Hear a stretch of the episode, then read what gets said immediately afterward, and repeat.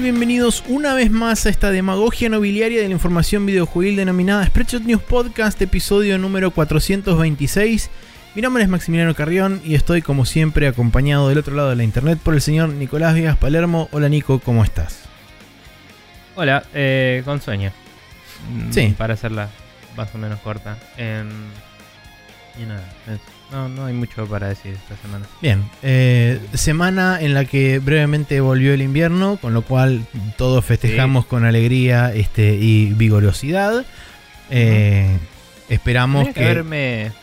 O sea, tendría que haberme puesto las botas de lluvia y salir a caminar en la lluvia. Porque es algo que no hice en todo el. Bueno, casi todo el año. eh, salvo las vacas. Y. Y como que llegó el viernes y no había salido de mi casa y ya me empezaba a desesperar un poco.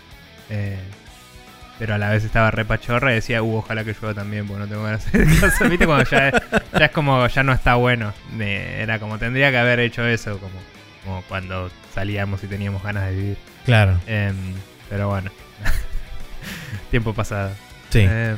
Eh, sí, no, yo tuve que salir porque como estoy yendo a trabajar, pero igual mi Sí. caminata bajo la lluvia son este 10 metros desde la puerta de mi casa hasta la puerta del auto del remis y después cuando me Claro. bajo allá son otros 10 metros desde donde me bajo hasta la puerta de la fábrica, así que esa fue toda Sí. mi caminata en la lluvia de los dos días que llovió.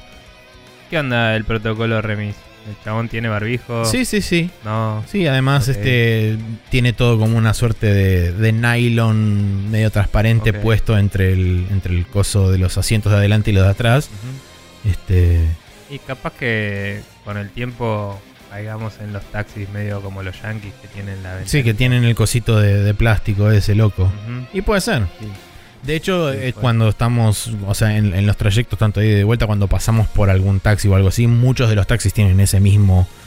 eh, Debe ser parte del protocolo establecido por el. Sí, me imagino de que sí. Hay algunos que van como un cachito más allá y es como ya es medio border este germófobo, eh, donde tipo le Sí. ponen ese mismo plástico a los asientos también. Entonces es como un ambiente quirúrgico. Este, No, bueno, es que los asientos son más sí, fáciles de limpiar, absorben la porquería y etcétera. Entonces, sí. Claro, entonces es más fácil de limpiar si le puedes tirar con algo líquido directamente y sí, y- sí, supongo que es más, más higiénico de esa forma. Me, me. Fuera de que todo es una mierda, ¿no? Me causa una leve em, intriga y, y me parece interesante la mezcla entre eh, avances en eh, formas de prevención superbacteriológica y eh, la improvisación cabeza de Sí. tipo eternauta de tipo, bueno, le pongo plástico a esto y listo. Sí, hay, hay como un, hay como un diagrama de Ben interesante ahí. Este, Claro. Eh, como que... ¿Vos leíste el Eternauta alguna vez? No. Bueno, básicamente... Viste la imagen icónica del protagonista. Sí, Eh, un chabón hay- con escafandra. Cuestión, aliens, eh, radiación, ¿sí? Eh, pero la radiación esa es como medio loca y son como cosas visibles, no es una radiación invisible, son como cosas que si te tocan te matan, como si fueran copitos de nieve. Ajá. ¿sí? Entonces con estar aislado al- alcanza, no tiene que ser un material loco. Entonces el protagonista se hace como con un traje de buzo y una máscara de gas, se hace el traje que tiene, eh, con la ayuda de la mujer y la hija y no sé qué y bla. Como que se hacen trajes para todos y están bastante bien porque eran gente pudiente. Pero había gente no pudiente que iba tipo bolsa en la cabeza y, y sobre todo y guantes y, y slimo, tipo, y era como... Y, y nada, era medio loco porque cada vez que ves una imagen en internet de alguien con un botellón en la cabeza y esa Sí. es como... eh, Hay, para sí, para los argentinos hay dos caminos. Uno es este, asociarlo con el Eternauta y el otro es ponerle arriba Cyberpunk 2077. Claro, sí, a eso te marca la brecha generacional. Nosotros estamos en el medio. Nosotros estamos en el medio, somos esa generación que nació antes de la internet, pero creció con ella y, y es como que somos lo peor de los dos mundos. Eh, no, no somos lo peor de algunos de esos mundos igual, Sí. pero, pero nada, qué sé yo, somos lo más inútil de los dos mundos. Ahí, ahí va queriendo un poco Creo más. que a eso llegamos. Pero bueno, nada, ahí tenés una intro. Perfecto. Em, Así que nada. Sí, ahí está, título del programa. Ahora sí, Sí. podemos continuar. Eh. Agradecimientos varios a toda la gente que pasó, comentó y dijo cosas, como por ejemplo Jorge Peret, Leandrox, Neko Bacchiani, Federico Guzmán y este, un gran etcétera. Gran elenco. Eh, tenemos un comentario que nos dejó Juan en. eh, o alguien que se hace llamar Juan, que nos dejó en el formulario de preguntas de Spreadshot, que no es tanto una pregunta, sino es más un comentario. Dice Sí. que. eh, nos dice: pueden evitar spoilers o avisar. Tenía ganas de jugar Alan Wake hace rato. Sé que no es un video. sé que no es un. sé que es un juego viejo igualmente. Espero no se tome mal la sugerencia. Gracias. No, no la tomamos mal. Este, está hecha con respeto y Sí, este, a sí. conciencia. Normalmente, eh, y lo sabrá la gente por ahí que nos escucha ya hace un tiempo, cuando hablamos de algo que es relativamente nuevo, solemos eh, o tratarlo sin spoilers, o en el caso de, de- de hablar con spoilers, avisamos específicamente hasta qué punto pueden... Este, También inclusive nos usamos con el otro de referencia, porque muchas veces no jugamos al mismo tiempo las cosas. Exacto. o- Entonces como, eh, por ahí no cuentes esto. Sí, en Pero este caso la verdad bueno, que a mí se me pasó completamente y asumí mal que por ser un juego viejo de hace 8 o 9 años ya la mayoría de la gente lo había escuchado, así que perdón Juan por haberte spoileado el juego, vamos a intentar Mm. eh, intentar ser lo más genéricos o lo más aversos a spoilers independientemente de la época en la que haya salido el juego. Sí, o avisar más, porque no creo que si hablamos de juegos viejos nos cuidemos tanto, pero podemos avisar, eso seguro. Sí, sí, sí. Eh, eh, debimos haber pensado que gente iba a querer jugar al Alan Wake después de jugar al control, por Sí, ejemplo. así eso, que hubiera sido un- dicho algo bastante algo seguro, pero bueno. Eh, Igual también hablamos bastante de eso durante el control y bueno. eh, qué sé yo. Sí, e- es, difícil. Los spoilers pedimos perdón y, y se aceptan. eh, se aceptan sugerencias al respecto. Hemos hecho las típicas: editar eh, la parte de los spoilers y ponerle. sí, un timestamp. termina en tal este, momento sí. o dejarlo al final del programa y después volver. Lo hemos hecho también eso. Tipo, che, bueno, acá viene la parte con spoilers, la, la ponemos al final del programa. Y después retoma el programa y, y es como si quieren escuchar eso, vayan al final. Eso lo hicimos alguna vez. Creo que una, una o dos veces lo hice. Era más laburo, no sé. Eh, es difícil. Perdón. Eh, pero bueno, Sí. comentarios. Y después tenemos dos comentarios. Yo tengo un thread de Twitter de Leandrox que dice: Había contestado un choclo, pero Twitter me despelotó todo lo que escribí, así que decidí eliminar todo eso y simplemente agregar a la sección Diciendo que en la Xbox están los stores de EA y Ubisoft. Si bien eh, la plata la pones en el de Microsoft, es raro. Y con respecto a Lower Decks, eh, sí, garpa un montón. Tiene exactamente dos referencias a Star Wars que haya descubierto yo y una al menos a Henry Cavill. Me gusta mucho Trek y me gustó mucho esta serie en particular. Saludos con distancia social, saludos para vos también, Leandrox. Está muy bien. Eh, creo que si fueran sin distancia social me asustaría porque vivo solo. Así que. bien. Eh, bueno, yo tengo un comentario de Fede Guzmán que dice: ¿Qué tal, barbas de la información videojueguil? Acá un viejo lurker que lleva un par de años escuchándolo sin comentar nada más. eh, sin comentar nada, perdón. Eh, más que nada porque los escucho mientras trabajo y no puedo estar tomando notas y después me olvido todo. Eh, sobre la discusión de Epic versus Apple. Aunque interesante, me parece que se fueron un poco por las ramas eh, el problema que planteó. Porque el problema que planteó y que hace Epic eh, viene por el tema de manejos de los cobros in-app. Eh, Epic quiere que los cobros de Fortnite. quiere hacer cobros en Fortnite sin usar el billing system de Apple o Google y de esa forma no pagar el porcentaje que las plataformas llevan. Esto mismo pasa en consolas y por eso las decisiones sobre esto podrían terminar influyendo ellas también. Pero no me parece que en ningún momento se haya hablado sobre tiendas paralelas y eh, la verdad que veo muy difícil que veamos tiendas paralelas en consolas. Ahora vamos a hablar un poquito de eso igual. Em, otra cosa que quería aclarar es que escuché varias veces a Nico decir que la Dreamcast corría Windows CE, sí pero no. Eh, el plan inicial aparentemente era que la Dreamcast fuera una máquina con Windows 100%, finalmente terminó siendo un soporte de algunas librerías de DirectX. Eh, los pocos juegos que usaron esas librerías, de hecho, venían en el entorno, eh, perdón, Venían con, con el entorno de. Windows CE en el disco y lo levantaban de ahí. Eh, la teoría de Sega era que iba a ser más sencillo para los developers portear juegos de PC utilizando esas librerías. Eh, bueno, se hizo largo, gracias por la dosis semanal de info. No me pierdo un episodio. Larga vida, Spreadshot. Bueno, muchas gracias. Muchas gracias, Federico. Em, sí, nos fuimos por las ramas medio a propósito en la discusión de Epic Sí. y Apple. Igual cabe destacar que desde el día 1 que Epic planteó esto, eh, creo que toda la discusión en internet de gente que está analizando y mirando la situación habla de estos tipos quieren poner el Epic Store en Apple. Sí, hay, hay un no trasfondo que no está dicho, pero que es bastante Mm. implícito, que es que Epic quiere eh, crear una pequeña huella dentro del mercado de Apple a través De tener un store. De hecho, en su denuncia dice, tienen un mercado monopólico y queremos que haya alternativas a este mercado. No dice específicamente, queremos que no cobren el 30%. Lo dice, o sea, dice las dos cosas, digo. Eso es lo que quiero decir. Mm. Y eso lo hablamos la primera vez que tratamos el tema.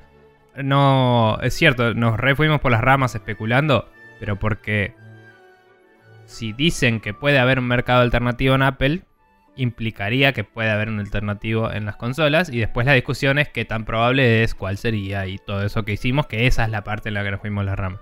Pero cabe destacar que si lo pensás estratégicamente no tiene mucho sentido que si tenés un juego que te le está yendo re bien, hagas una movida así de grande como hicieron para que lo saquen si no tienen otro objetivo en mente. ¿entendés? O sea, si, el, si lo único que les importara fuera Fortnite, lo hubieran dejado ahí y harían plata. Porque hacer plata contra no hacer plata...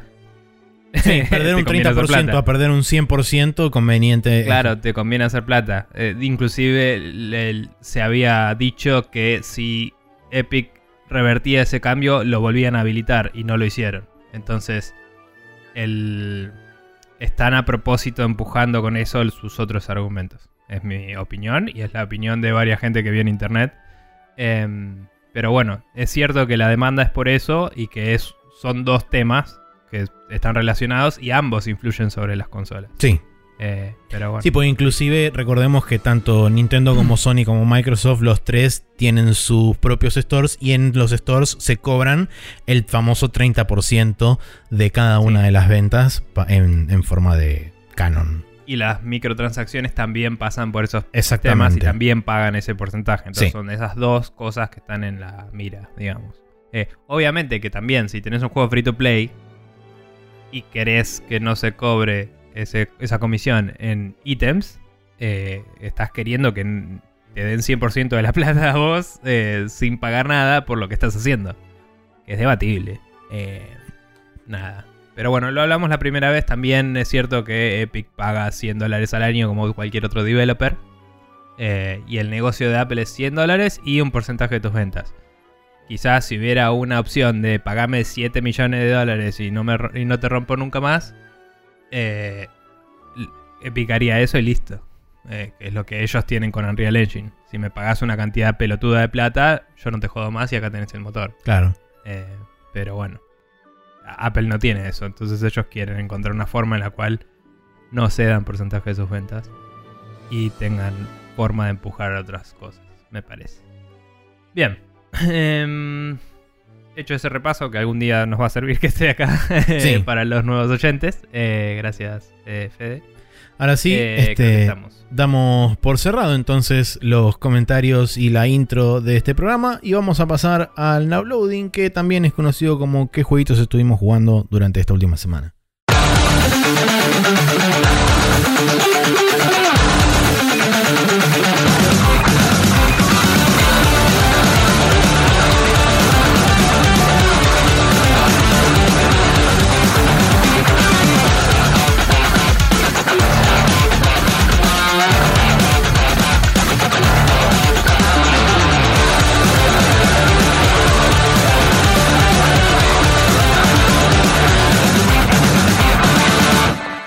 Y aquí estamos en el Now Loading donde tenemos más de lo mismo de la semana pasada, pero menos, porque hay menos cosas en la lista. Menos de lo mismo. Eh, menos de lo mismo. Así que arrancamos por más Zelda. Sí, eh, estuve siguiendo el Densetsu en Twitch. Eh, tuve el lunes a la noche y lo que hice fue grindear el anillo azul y con, con eso básicamente obtuve la digamos, la otra túnica, ¿no? O sea, te pones el anillo, cambia de color la paleta de Link y todo te pega la mitad de daño. También leyendo el manual vi que hay un anillo rojo que hace un cuarto, de, o sea, te reduce un cuarto el daño del, del original. Em, que nada, en una consola con paletas de colores y, y cantidades de sprites limitados parece que esa es la norma, porque todos los ítems es como que hay una versión azul y una roja que es como el doble, ¿no? Em, así que nada, agarré ese anillo, entré al dungeon que no podía ganar, fui derecho y hice poronga al boss en un toque. eh, pero para poder hacer eso estuve grindeando como una hora charlando con la gente en el chat. Hmm. Em, y después de eso estuve buscando un rato el siguiente dungeon y medio que no lo encontré. eh, pero dando vueltas a mano, digamos. En el mapa están todos los dungeons, así que la próxima vez que streamee directamente me fijo dónde es y me mando. Em, no me acuerdo, de hecho, si no lo dejé al principio de un dungeon. Creo que no. Creo que vi algo, entré y dije, ah, es acá. Y no era ahí, era como una cueva donde había un viejito que te da alguna boludez. Que algunas parecen un dungeon. Me parece que en el. Master Quest Mode eh, pueden ser un dungeon. Porque se randomiza dónde van cada uno en el Master Quest. O, o se randomiza o, o- o se redistribuye de una forma ya predeterminada, no sé. Pero como que cada entrada puede llevar a un lugar distinto. Em, así que nada, tengo... Ahora que tengo, tengo como... Ya entré a la segunda fila de corazones, digamos, en el, en la barra de vida. Eh, tengo el arco y flecha. Eh, tengo la, la vela que funciona como si fuera la antorcha del Link to the Past. Que prende cosas y, y se usa para prender árboles en este y como que te revela caminos secretos. Eh, no encontré un puto árbol así buscando por mi propia cuenta que haga eso. Y no hay un límite, no hay un meter de, de aceite o de magia o de lo que sea, como para decir esta es la cantidad que lo puedes usar, pero lo puedes usar una vez por pantalla. Entonces tenés que salir y volver a entrar cada vez que probas en un árbol y no era. Y me aburrí. Em, entonces, esa vela la compré, salía a 60 rupias. Y yo estaba tratando de llegar a 250 rupias para agarrar el anillo. Dije, bueno, agarro la vela porque sé que hay lugares que rompes un árbol, entras y te regalan 100 rupias. Y es como, sí, bueno, pero hay que encontrarlos. Así que fue mala idea, me hizo tardar mucho más en hacer el grind que tenía que hacer. Y, y fue una paja. Em, así que esa parte no me copa en particular, digamos, de- del diseño del juego. Me parece que hay muy buenas ideas, pero como que algunas... O sea, no entiendo cuál es la lógica de... de- entiendo la idea de la exploración y el descubrimiento, pero no Claro. entiendo cómo pensás que es divertido poder usar un ítem una sola vez por pantalla. Y a ciegas tener que descubrir de todos los árboles que hay en la pantalla, que debe haber unos cuarenta y pico en algunas, tipo si contás todos, ¿viste? En Mm. algunas de las más populadas. Eh, co- o- o- por ahí estoy exagerando, pero mínimo 20 hay. Y es como, che, no, o sea, no es divertido esto. Eh, entonces no, no entiendo cuál es la lógica de eso. Eh, Em, me parece que, o sea, intentando retrotraerme a ese momento y en- a la situación en la que se encontraba, digamos, eh, los videojuegos en relación con los arcades y demás, me parece que era una de las tantas herramientas que se utilizaban para extender artificialmente la duración de un juego. Ojo, eh, yo creo que está bien diseñado en que es para cosas opcionales. O sea, estas cosas te daban rupias justamente. Entonces, si sabías dónde estaban, era un reward que te servía para acelerar otras cosas. Digamos, es como secretos, literales. Pero esos secretos están atrás de un ítem que ya te sale 60 rupias, que es una paja de usar, ¿me entendés? Si, si me dijeras que no hace daño al enemigo, pero lo puedo usar todo lo que quiera y es solo para descubrir secretos, me parece mejor, porque puedo spamearlo por todo el mapa hasta que encuentro algo. Y, es, es como si fuera una pala en un juego en el que te dejes excavar y encontrar boludeces. Sí, prender huevo es- más así. igualmente eso- esas son más sensibilidades de los últimos 10, 15 años de game Obvio, design obvio. y no tanto de hace 35, pero bueno. No, obvio, y, y- y por eso yo sé que, o sea, obviamente se hace lo que se puede, pero mm, digo, un juego que tuvo cosas tan brillantes también tiene estas cosas que decís, eh, eh, tal vez no era tan brillante esto. Tipo, ojo, capaz que esto, yo no sé en Japón si- cuál era la tendencia con las guías de juegos, pero capaz que era algo que en la revista de Nintendo, como se llame, Nintendo Power, lo que Sí. mierda sea de Japón, Puede. Te decía, che, acá, ser. acá y acá hay árboles que tenés que quemar. Y, y entiendo que si descubrís algo y se lo decís en el recreo a tus compañeros, vuelven a su casa re manija a hacerlo y está buenísimo, tipo como cuando nos pasábamos las fatalities de Mortal Kombat y esas cosas, ¿no? Está buenísimo. Pero hay una diferencia entre algo que si descubrís está bueno y algo que es tedioso de hacer. Me parece a mí. Y eso, como vos decís, esa diferencia tal vez se terminó de delinear después de cuando salió este juego. Pero no había un impedimento técnico. Digamos, fue una decisión hacerlo así. La vela tira un fueguito que daña enemigos, un poco, ni siquiera mucho. Y además puede prender fuego a algunos árboles arbitrarios.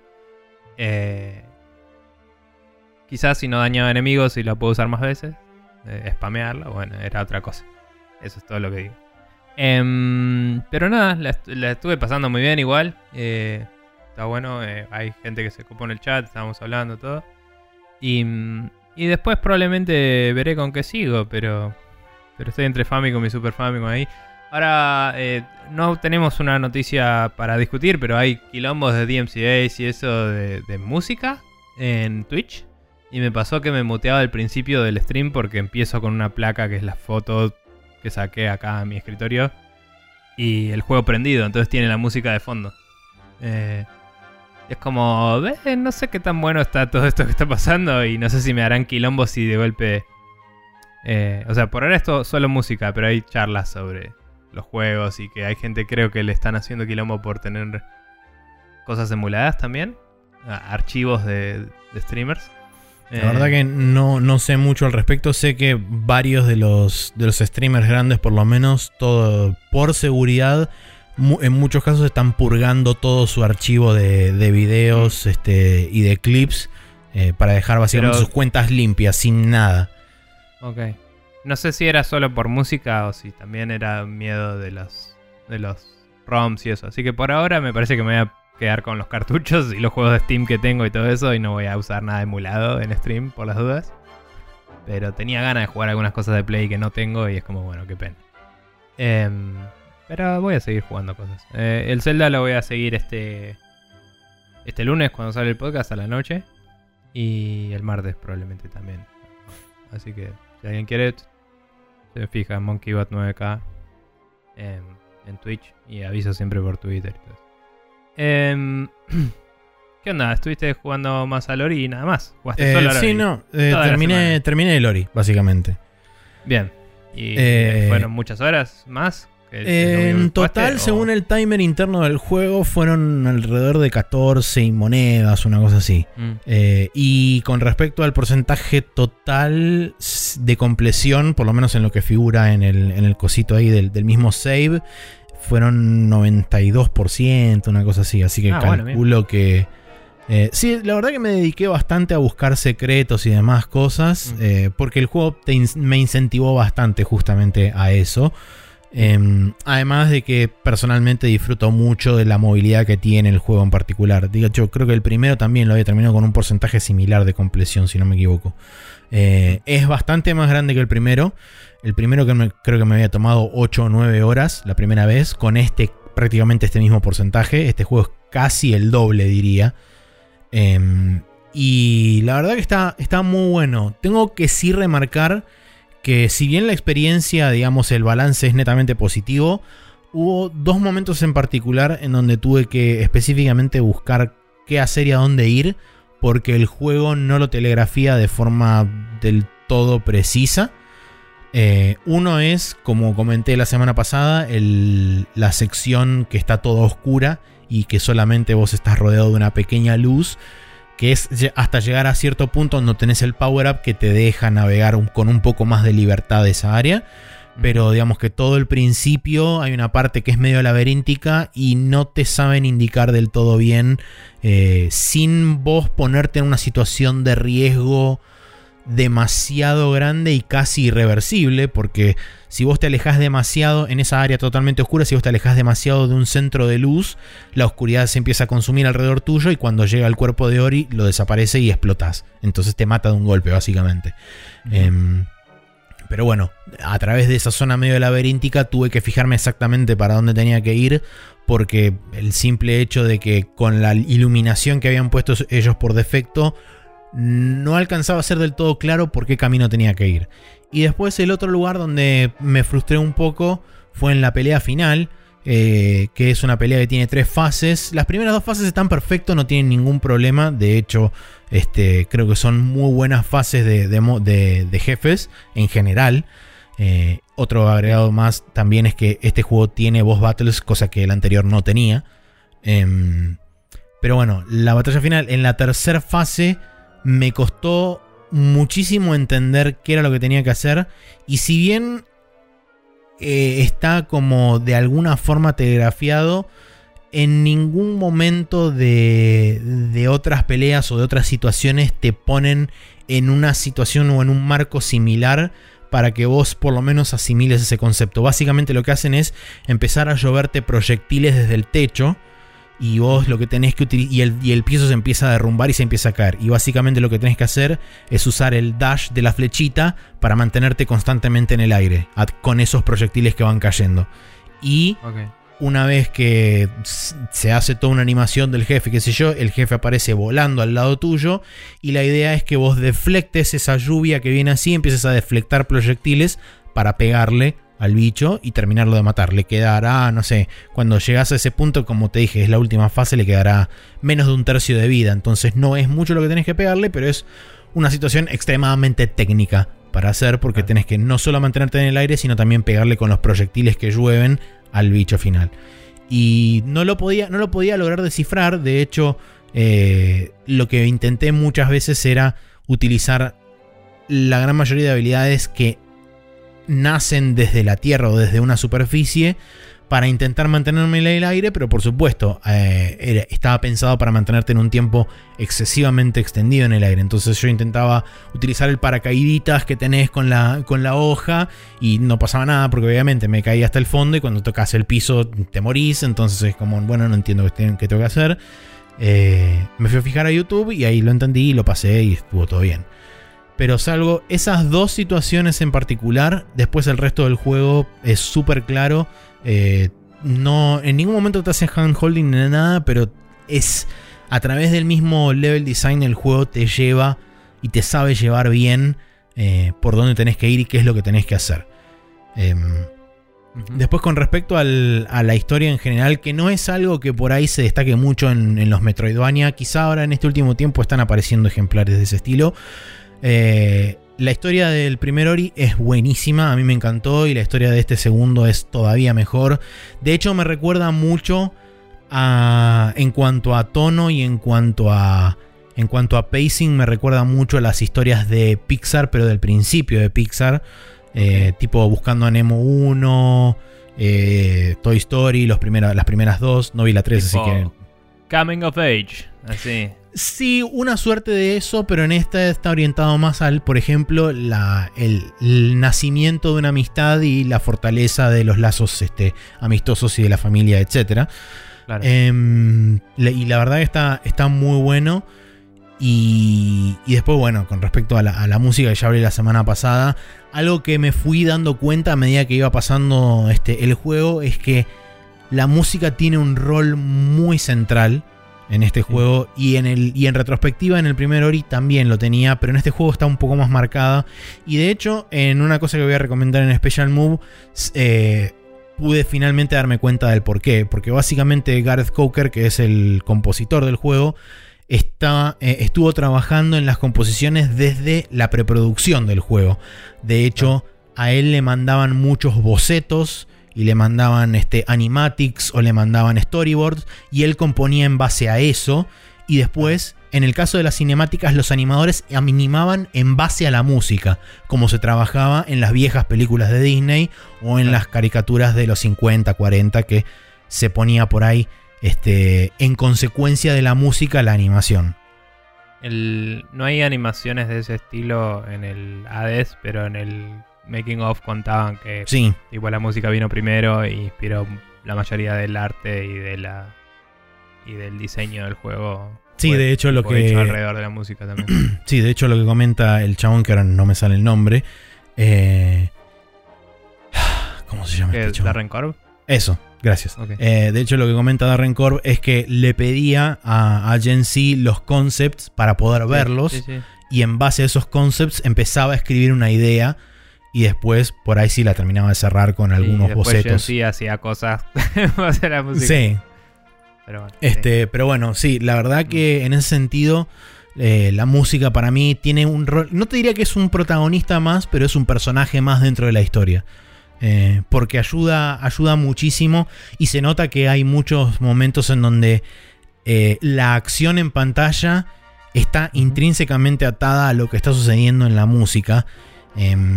Y está mucho mejor manejado inclusive, más que en el primero, eh, las escenas, eh, o mejor dicho, las, eh, los segmentos de escape, que no hay muchos, hay creo que dos nada más, o tres en todo el juego, em, y están mucho mejor compaginados y están mucho mejor este, paceados junto con la música para que vos sientas que realmente hay una sensación de urgencia real y, y que no te frustres tanto a la hora de perder en el caso de que pierdas. De hecho, a mí me pasó en, una, en uno de los segmentos de esos, tuve que repetirlo dos o tres veces. Ajá. Y si bien se pierde un poco esa primer sensación, eh, creo que está bien mantenida a lo largo y al- a, la- a lo largo de las subsecuentes playthroughs porque, porque está muy bien armado. Eh, ahora, cuando decís que está muy bien compaginado, es como, como que el ritmo del nivel en el cual estás escapando va con la música. Sí, Mm. Ah, Eso es muy arma de doble filo, porque como decís, te morís y empieza de nuevo la música. No, justamente, la música cuando vos te morís vuelve a lupear. Y está, eh, la música está compuesta de tal forma para que cuando lupee tenga como un segmento extra para poder enganchar bien, desde cualquier punto al y principio. va instrumentalizando según en qué parte estás. Exactamente. Está bien, si es dinámica, es, es la mejor forma de hacerlo, porque Sí, pasa mucho que algunos como que si tenés algo que te está persiguiendo que marca el ritmo, la música acompaña directo, pero en el momento en el que te morís empieza de nuevo y te saca zarpado. Te, te saca Sí. totalmente de la ilusión porque es como... ¿Por, por qué el llamado soundscape, ¿no? el, Sí. el- el- el- el ambiente, el sonido ambiental, ¿por qué se resetearía? Más allá de te moriste, digamos. Vos sí, sí, sí, obvio. metido en la ficción, metido en el- la, situación, en la urgencia, que empiece de nuevo una canción, que tiene que armar de nuevo esa tensión desde cero, básicamente, te saca. Porque es Sí, como que te, queda- te queda pisa mucho más la tensión y vuelve a subir. Y es como, en vez de mantenerse o de modularse, digamos, que es Sí. lo que haría la...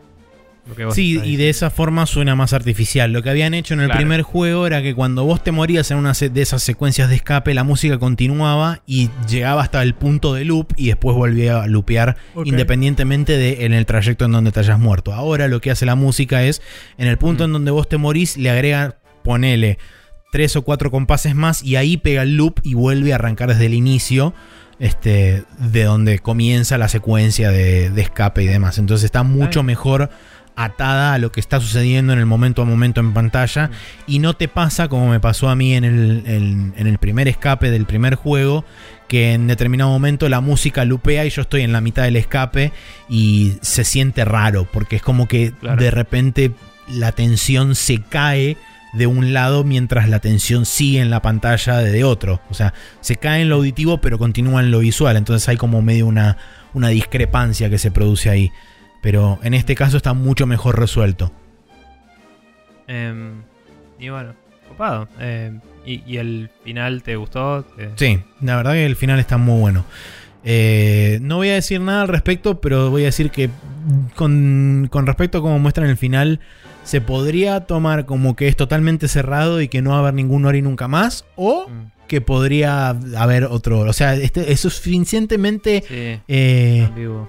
Ambiguo como para que tengan la- el camino de las dos posibilidades.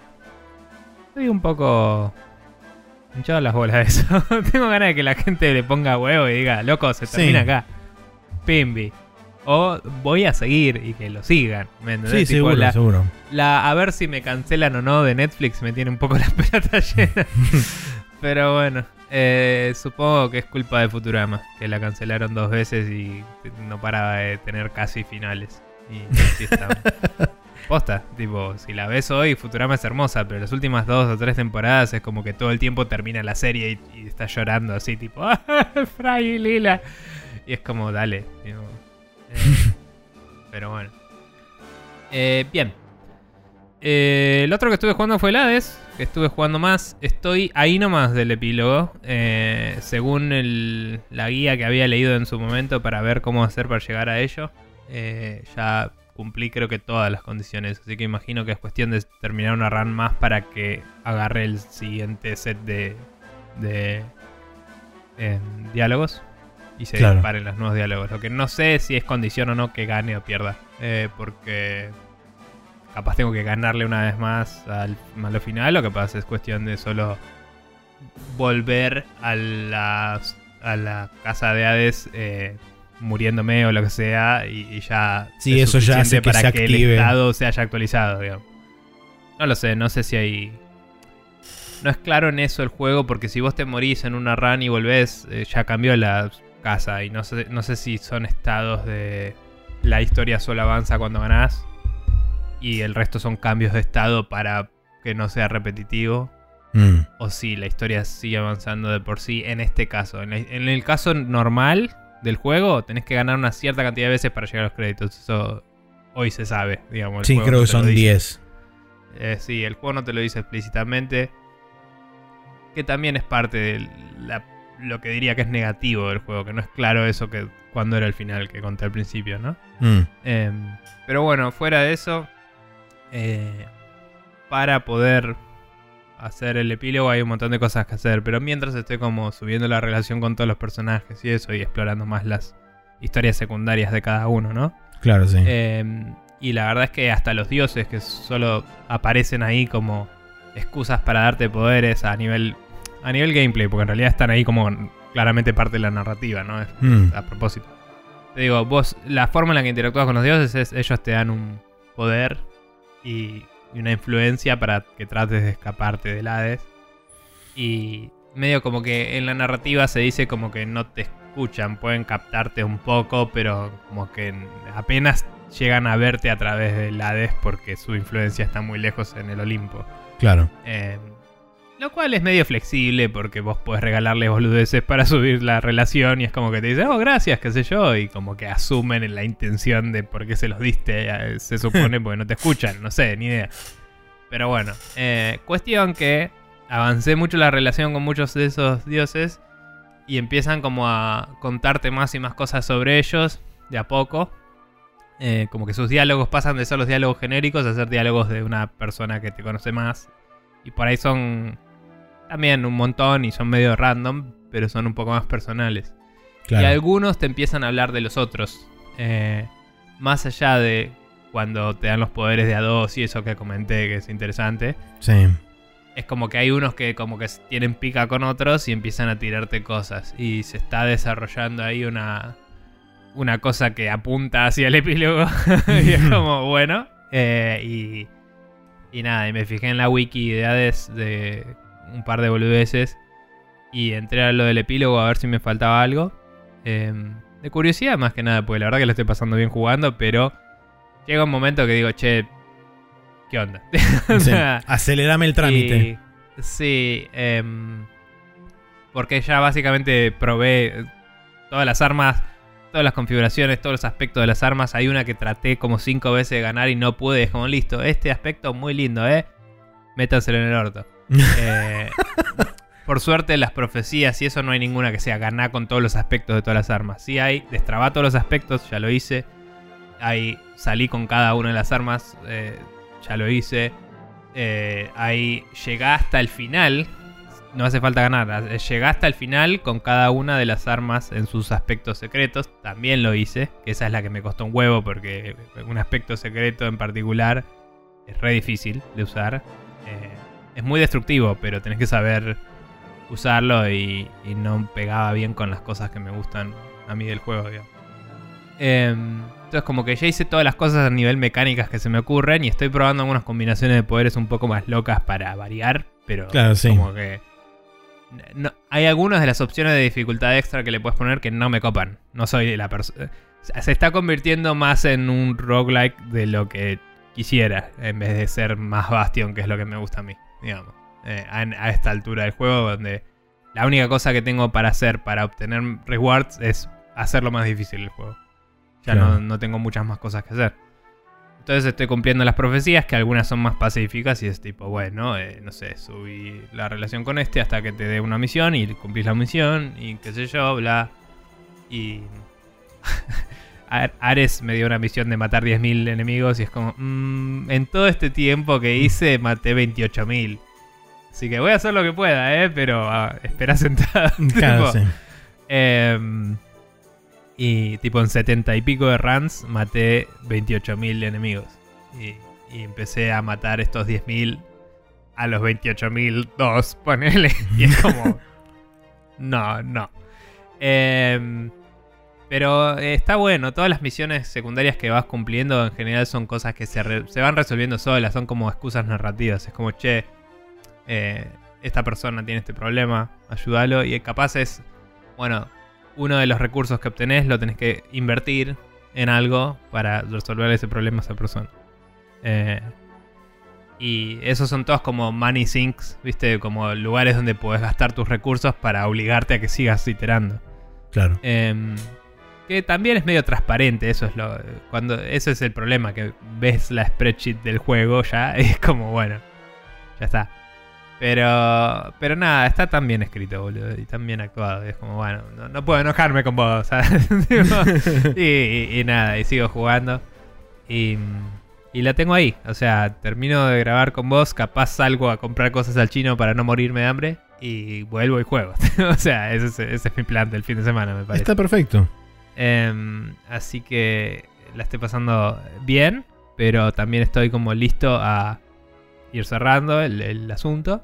Sí. Eh, también sabiendo que después de cerrarlo va a ser como depresión que hago ahora con mi vida, como, como cualquier juego bueno o largo que uno juega, ¿no? Sí. Bueno, a mí con el Ori me pasó algo similar. ¿eh? Yo el, el Ori lo Mm. terminé el miércoles a la tarde, temprano, Claro, y fue como- como, bueno, tengo toda la tarde libre, ¿qué puedo jugar? Y me quedé una hora scrolleando el catálogo de Steam diciendo, no tengo nada que jugar, mientras tengo 520 Sí. juegos sin instalar y es como, ¿qué Sí. mierda es todo esto? Sí, sí, sí. Tipo el chabón mirando el horizonte así, con, con el brazo apoyado en el dintel de la ventana. Es anime ending, boludo, apoyado Eh, así contra la claro, ventana mirando la lluvia caer. Romántica quiero yo. Exacto. Sí, pero.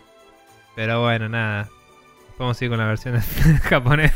Podemos cerrar con el ending en japonés de Dragon Sí. Ball. Me parece una muy Eh, buena idea. Una Bien. semana de lluvia y de no saber qué jugar después del juego que estoy jugando. Exactamente, estamos como Bulma mirando por la ventana.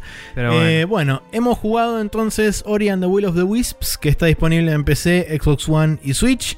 Eh, el Hades, que está disponible en PC y Nintendo Switch. Y el Zero Dawn Densetsu, que está disponible en Famicom y en básicamente todas las plataformas de Nintendo Ever, que Sí. es el Legend of Zelda 1. Bien. Ahora bien, este, damos por concluido entonces el Now Loading y nos vamos a ir al Rapid Fire, donde vamos a discutir varias noticias de esta última semana.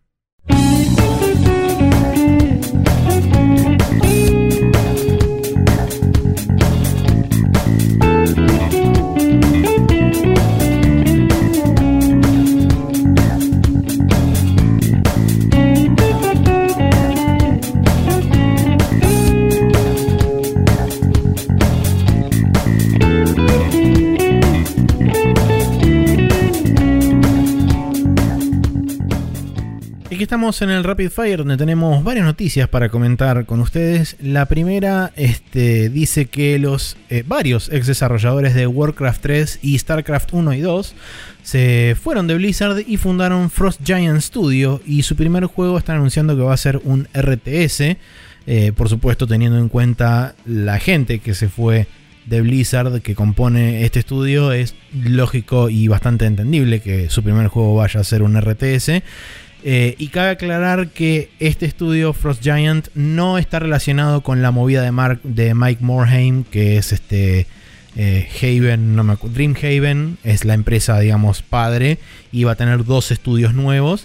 Quizás en un futuro no muy lejano se terminen acercando, pero por el momento esto es una es un endeavor totalmente aparte de, O de sea, toda esto esta es un gente. estudio Y el otro era un poco más publisher también. Eh, claro, pasa que iba a tener este- dos estudios por debajo de sí mismo que iban a Claro, ser claro. encabezados por gente de ex Blizzard. Creo que tres inclusive, no me acuerdo. Ah, puede ser. Pero por eso digo, quizás, como decís, quizás se acerquen, bueno, si se llevan bien en lo más mínimo, eh, el otro, si funciona de publisher, por ahí es una buena opción. Tal Pero cual. por ahora no tiene ninguna relación, más allá de decir que eh, Blizzard está sangrando developers y no la Sí. estaría pasando muy bien. Sobre parece. todo está sangrando developers de muchísimo seniority, porque toda esta gente Mm. está mínimo desde los días de StarCraft 1 o Warcraft 3, que eso es años fines de los 90, principios de los 2000. O sea, estamos hablando de Sí. fácil 20, 25 años dentro de Blizzard. Sí, que es difícil evaluar eh, el impacto final que tienen los juegos, que tenían en los juegos de Blizzard hacia el final, porque son gente que probablemente ya estaba en estratos altos de la compañía. Sí, en Eh. estados de manager y ese tipo de cosas. O leads. Es loco porque hay todo un tema generacional, ¿no? De las tecnologías cambiaron bocha, entonces algunos de estos pueden no saber cómo aprovechar bien las cosas más nuevas, pero a la vez saben cómo manejar hardware a súper bajo nivel. Algunos y es como que puedes hacer cosas re locas, pero capaz que no vas a aprovechar las últimas tecnologías de la misma forma. No sé, es medio un prejuicio también esto que estoy diciendo, ¿no? Porque tranquilamente pueden saber. Sí, puede Pero ser gente que fácilmente se adapte a, a trabajar con nuevas tecnologías. También creo que es un- en parte me parece que es, es un trade-off que puede llegar a tener. Gente que por ahí no sabe manejar tan precisamente herramientas modernas, pero que sabe optimizar a bajo nivel. Sí. Entonces puedes tener medio un trade-off en ese sentido de decir, ok, bueno, por ahí no lo hago súper este, prolijo, vamos a decirle a más alto nivel, pero después me dedico un tiempo extra a optimizarlo a bajo nivel y compensás de alguna forma. Sí, sí. Nada, igual era como un comentario on the side, porque no. Sí, no, no, seguro. Pero me, Eh, me- me va a ser interesante. Siempre que son estudios de veteranos que están hace mucho, me parece más interesante lo que traen después, porque es como que se nota que no está. Que, que como que se hacen sus propias tools y arrancan medio de cero.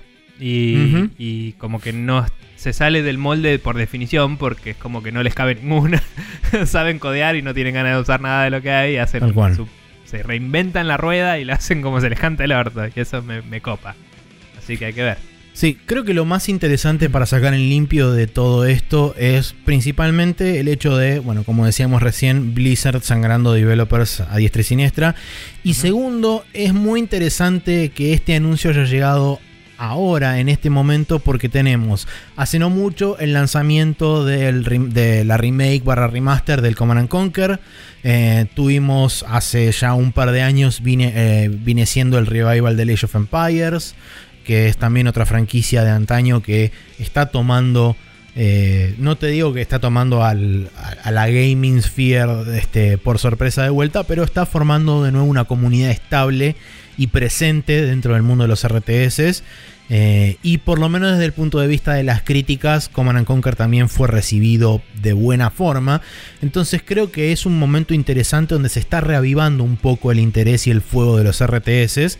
Y me parece que si los chabones logran llegar con un, con un producto que vuelva, digamos, a. o tenga esa medio como la magia de Blizzard, eh, quizá no desde el punto de vista del reconocimiento de la IP, pero sí desde el punto de vista quizá de mecánicas y de funcionalidades y de, y de aspectos técnicos, eh, me parece que pueden llegar a tener un, un futuro dentro de este pseudo revival, si querés, de los RTS que se está dando en estos últimos años.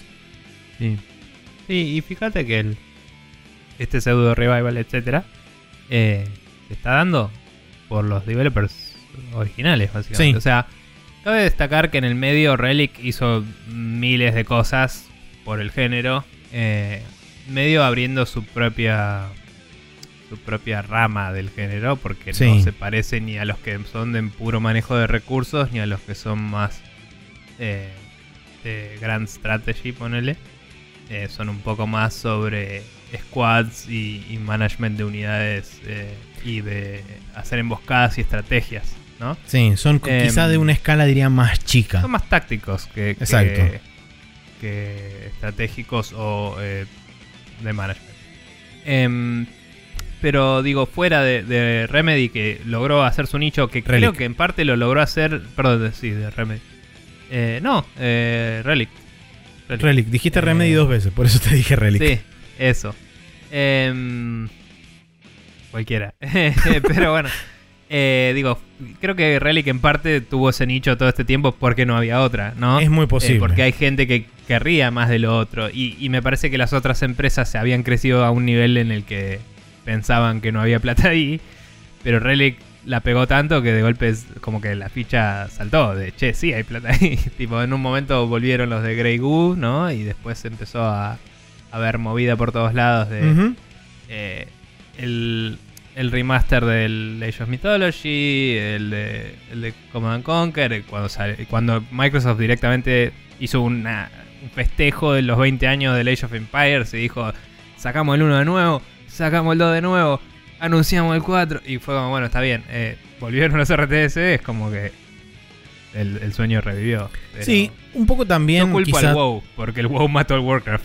Sí. y eso fue como, listo. Este, también recordemos que en su momento, esto por ahí es este, medio anecdótico, pero en su momento Microsoft empezó con lo que yo diría que fue el principio de la resurrección del género, me parece, viéndolo en retrospectiva, con el anuncio en la Gamescom, si no recuerdo mal, de 2016, con el Halo Wars 2, que lo había hecho en principio exclusivo para PC y después lo terminó anunciando multiplataforma. Sí. Este, pero digamos que eso fue una primera, una primera apertura de la puerta de la vuelta de los RTS. Después de eso se anunció el Age of Empires 2 HD. Y después de eso se anunciaron las remakes, las Definitive Editions del 1 y del 2. Corregime si me equivoco, pero creo que Microsoft Game Studios empezó medio por ahí, ¿no? Porque Eh, antes era cada estudio individual, no era Microsoft Studios o Microsoft Games. Me parece que sí. Creo que Me parece que fue con ese juego cuando contrataron a Creative Assembly para que empezara a trabajar en ese juego. Y después de eso eh, llamaron, crearon el, el- el estudio nuevo para los Gears, que era eh, de Collision. Sí.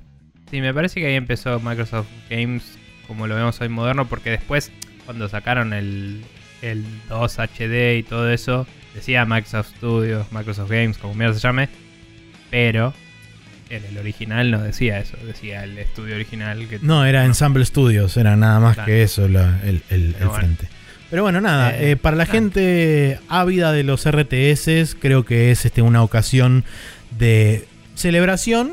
Quizás habrá que ver el producto Sí, hay que final. estar expectantes a ver qué pasa. Seguro, seguro.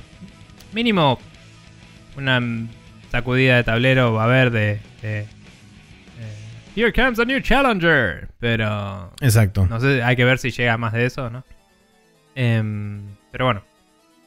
Siguiendo, eh, una cosa que pasó la semana anterior y no se nos pasó de, de agregarla a la minuta, eh, es que eh, se anunció una nueva feature de PlayStation 5 que afecta a usuarios de PlayStation 4 de una forma en la cual se dieron cuenta cuando cambiaron los términos de uso. En la- el parche número 4... No, perdón, en el parche número eh, 8.0 eh, de- del sistema operativo de PlayStation 4. Eh, básicamente en PlayStation 5 se agregó una opción de reportar, eh, digamos, abuso verbal en, en parties de audio, de- en, en chats grupales de audio. Sí. Em, No confundir con los chats de juegos. Esto es un party chat que es el, el- el- el sistema de chat dentro del sistema operativo de PlayStation, no los lobbies online que haya en distintos juegos. sí, Cabe la aclaración. que, que algunos juegos medio que lo usan de party chat, de, de- de- de chat, eh, o sea, tiene integraciones algunos Sí. juegos para usar eso como voice chat. eh, entonces puede darse que estés en un party chat con alguien que no es tu amigo. que no conozcas, claro. Eh, mm, de una forma más fácil que si fueras amigo de amigos, ponele que obviamente que puede darse, pero bueno. Eh, de cualquier forma, eh, la feature esta lo que, lo que hace es que la PlayStation va cacheando los últimos 5 minutos de... Va, va todo el tiempo eh, teniendo en memoria los últimos 5 minutos de audio y vos en cualquier momento puedes apretar un botón para guardar eso y después agarrar 20 segundos donde vos quieras destacar una actitud negativa de alguien para sí, o tóxica. Y, y se agarran esos 20 segundos y 10 segundos antes y 10 segundos después como contexto, digamos. Exacto. Y se manda eso con un reporte, vos le escribirás, supongo, el hola, esta persona eh, estuvo desempeñándose de esta forma que no me cabe. Y, y eso se manda a PlayStation para moderación. Entonces, como esto va a ser monitoreado por PlayStation 5 automáticamente, cambió. eh, y, y PlayStation 4 y 5 pueden estar en el mismo party chat en el Exacto. sistema actual. Tuvieron que cambiar los términos de licencia de PlayStation 4. Los usuarios no les gustó una mierda porque básicamente dice. Le concedes a PlayStation los derechos de eh, grabarte eh, cuando quieran. básicamente, es, es medio así. Y aunque es para este uso en particular, fue polémico. O sea, la gente leyó eso y fue como, ¿qué carajo? Entonces PlayStation tuvo que salir a hacer damage control y decir, miren, esto es para esta feature de PlayStation 5. Tendríamos que haberlo comunicado bien. Lo comunicamos para el orto. Perdón. Sí, e etcétera. incluso también una de las cosas que hace ahora desde PlayStation 4 a partir del firmware 8.0 es que cuando vos entras a un party chat, independientemente, como por supuesto ahora por ahora no hay, no existen este, sistemas, quizás sí hay- ahora que están en etapa de preview haya gente con PlayStation 5, pero cuando vos entras a cualquier party chat, ahora te aparece un diálogo de advertencia diciendo esta conversación puede ser grabada por este, usuarios del sistema de PlayStation 5 para este, ¿cómo se llama esto? Eh, para monitoreo y, este, y moderación de bla bla bla. Eh, pero cada vez que vos inicias un party chat te aparece ahora en PlayStation 4 y asumo que en PlayStation 5 te aparecerá también eh, un cartel de advertencia de que esa conversación puede llegar a ser grabada. Y digamos que la gente, digamos, en, un primer momento había saltado porque todos pensaban que esto era una herramienta de la cual Sony poseía el total control desde el lado, digamos, del publisher. Y en realidad no sé si es mejor o peor, pero esta herramienta es una herramienta que funciona de la misma forma que funciona el Game Capture de PlayStation, donde la máquina está grabando constantemente de forma interna los últimos, en el caso del audio, 5 minutos, y vos con el, con, con el simple tocar un botón le decís, ok, bueno, seccioname esta parte. Y, y a partir de ahí es como que vuelve a empezar a correr los últimos 5 minutos de la misma forma que lo hace con el game sharing y los últimos 10 minutos de gameplay. Eh, entonces es que la máquina está constantemente grabando en estado local eh, el, el último segmento de audio para después proveerle a un usuario la posibilidad y la potestad de decir, ok, bueno, esta parte no me copó de lo que dijo alguien y lo puedo seleccionar. Y me parece muy bien el hecho de que no te dejen editar más allá de decir, ok, bueno, selecciono este pedazo de audio y toma lo inmediato posterior y lo inmediato este, anterior. Y eso es lo Sí. que manda. Em, puede, puede ser medio polémico. Eh, o sea, creo, yo creo que a fines prácticos, 10 segundos antes, 10 segundos después es bastante. Sí. Pero puede ser medio polémico que no sea más eh, a, a nivel contexto. El contexto siempre es importante cuando alguien te graba. Por Por, supuesto. Eso, por eso en juicios no suelen ser admitidas grabaciones sin consentimiento, digamos. Eh, en ningún país en general. No, no sé si ninguno. No voy a. eh, mala, no debería haber dicho eso. pero pero en, en nuestro país y en varios otros. eh, y bueno, nada, es como. Es polémico. Pero. A ver. Me parece bien que haya herramienta de reporte. Me llama la atención que lo hayan agregado. No sé que haya. No, no creo que haya ningún requerimiento legal si no lo hubieran agregado a PlayStation 4 también. Entonces no entiendo por qué de golpe lo agregaron. Me llama la atención. Sí, Em, quizás, quizás- tenga que ver con un tema de hardware y de disposición del hardware mismo. No, bueno, pero digo, si fuera un requerimiento legal, el hardware no importa. Es como si tenés voice chat, tenés que tener esto. Bueno, eh, entonces sacás el voice chat si no se lo banca el hardware, eso es lo que digo. Ah, claro. Pero, sí.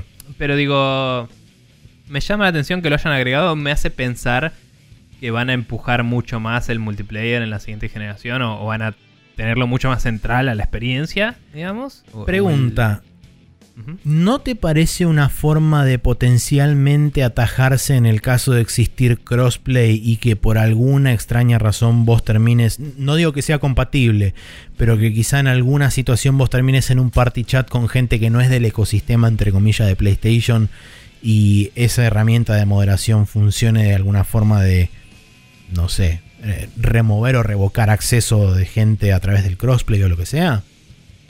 Mira, no creo que sea tan de empujar agenda, entre comillas, como para decir, no, porque hay cosplay, te- eh, crossplay, tenemos que hacer esto. Eh, cosplay no tiene nada que ver. porque hay crossplay, tenemos que hacer esto. No creo que sea ese nivel de uno a uno. Sí creo que puede haber subido el... el, el- abuso verbal de se te vino un chabón fanático de Xbox y te empezó a bardear porque sí, o, o lo que sea. Igual no sé si hay voice chat cross, creo que solo el Play.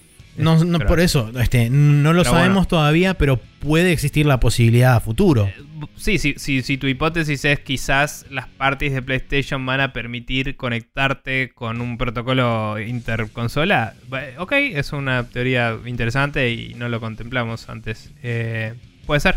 Eh, igualmente, me llama la atención porque, de nuevo, si fuera un requerimiento legal, la 4 se vería obligada a ponerlo también. Es raro Sí. que esté solo en la 5, es raro que los de la 4 no van a poder hacerlo a otros si es que pueden comunicarse entre sí. ¿Me entendés? Claro, O sea, si alguien de PlayStation dispar. 5 abusa a alguien de Play, eh, que está en Play Claro, 4, es como, bueno, cagate.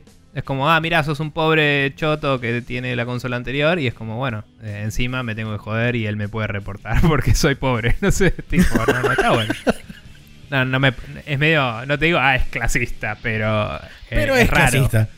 Es raro. Eh, punto. No, es como, tenemos esta feature que la versión anterior no tenía. Ok, pero lo puedes usar contra la versión anterior. No, tipo, no está bueno. Usalo solo Sí. entre las. Usalo solo entre las nuevas. O ponerlo en las dos. No sé, algo. Tipo. Me, me- me resulta raro. Eh, así que nada. Eh, y, y- y también.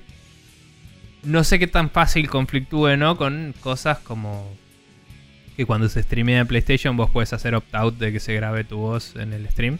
Eh, eso creo que lo tenés que elegir cada vez, de hecho, por lo que vi ayer. De hecho, ayer los chicos de Café Fandango estaban streameando de PlayStation y tenían a veces como que se le cayó un par de veces a Gus y era como, che, no se escucha Gus todavía hasta que tenía que volver a, a decir, Sí. ok. compartí mi voz". Autorizo mi audio. Los primeros 15 minutos Seba no estaba.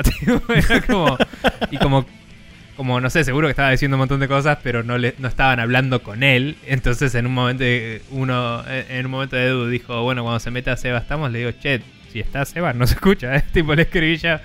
Y fue como, uy, se dieron cuenta ahí. Pero bueno, no importa, digo, me, me intriga cómo interactúan esas cosas. Eh, Seguro. y, y nada, vamos a ver. Creo que la herramienta puede ser positiva. Me llama la atención la implementación y, el- y por qué lo hicieron cuando no parecía haber necesidad. Así Sí, que yo, a- yo por lo menos lo veo como una, una breve o leve indicación de que, si bien, como decís vos, va a estar mucho más orientado a las interacciones online, todo el, el ecosistema en general, creo que esto está puesto como una suerte de, si querés, medida preventiva por si en algún momento el crossplay se puede llegar a volver algo que compartan eh, no te digo el 100%, pero que compartan buena parte de, de los sistemas de intercomunicación, eh, los juegos y demás. Ojo, quizás es un tema de regulaciones legales de países donde PlayStation no estaba y quiere tener presencia más fuerte. Quizás sea un tema de. O, o- o en lugares donde tenía que apagar la feature de voice chat, ¿me entendés? Capaz que había problemas de esos. Puede ser Capaz también. que eh, poner este sistema le alivia controles de otro lado. O quizás había muchos reportes eh, por escrito de esta persona me bardeó Sí, que no tenían evidencia, entonces no se podía hacer nada al respecto y generaba problemas a nivel at- eh, atención al usuario, digamos. al Sí, seguro. consumidor. Entonces, no sé. Deben tener una razón. Mi pregunta, eh, mi, mi duda es por dónde pasa el pensamiento y me, me intriga. No, no, no me parece mal. Me parece curioso. Eh, así que nada. eh, como algo nuevo que va. Sí, sí, insisto, es medio raro para el usuario de Play 4. Me parece Sí. que no es ideal. coincido. Eh, bien, tenemos la siguiente noticia que dice, cerca de dos meses después de su lanzamiento, 2K implementa avisos no salteables en NBA 2K21. Luego de una pésima recepción y protestas de los usuarios, 2K declaró que, entre comillas, no era la intención que fueran presentados de esta manera, eh, al referirse específicamente que los avisos no son esquipeables y pasan en lo que se considera el pregame del, de- Claro. del juego. O sea, El agravante, digamos, era Claro. que el ad aparecía durante el load inicial y no se podía skipear a pesar de que el juego ya había cargado hipotéticamente. No sé si Claro, forma fácil de saber que ya estaba cargado, pero la, la experiencia de usuario era estás haciéndome esperar más para jugar por tu ad de mierda. Sí, eh, y sumado a que estás poniéndome un ad en un juego premium que sale 60 dólares y va a salir 70 en la próxima generación. así como la declaración de 2K decía igual, esos ads ya estaban presentes en versiones anteriores de NBA. Sí. eh, que, que lo dijeron así, sin pena ni gloria. Tipo, esto lo venimos haciendo hace años, no era la intención que estuviera mostrado ahí, dicen. Y es como, bueno, no lo hubieras hecho y gastado tiempo y plata en hacerlo si no era tu intención, tal vez, pensalo. Sí, de Pero- hecho, este, yo estuve buscando en el archivo y tanto en la versión de 2019 como de 2018, cada vez que los implementaron, los implementaron exactamente de la misma forma al mismo tiempo, o sea, dos meses después de haber salido el juego, y la gente se quejó de la misma forma. Entonces es como, de las tres veces que lo hiciste, las tres veces lo hiciste mal, y, este, y las tres veces la gente se quejó por lo mismo.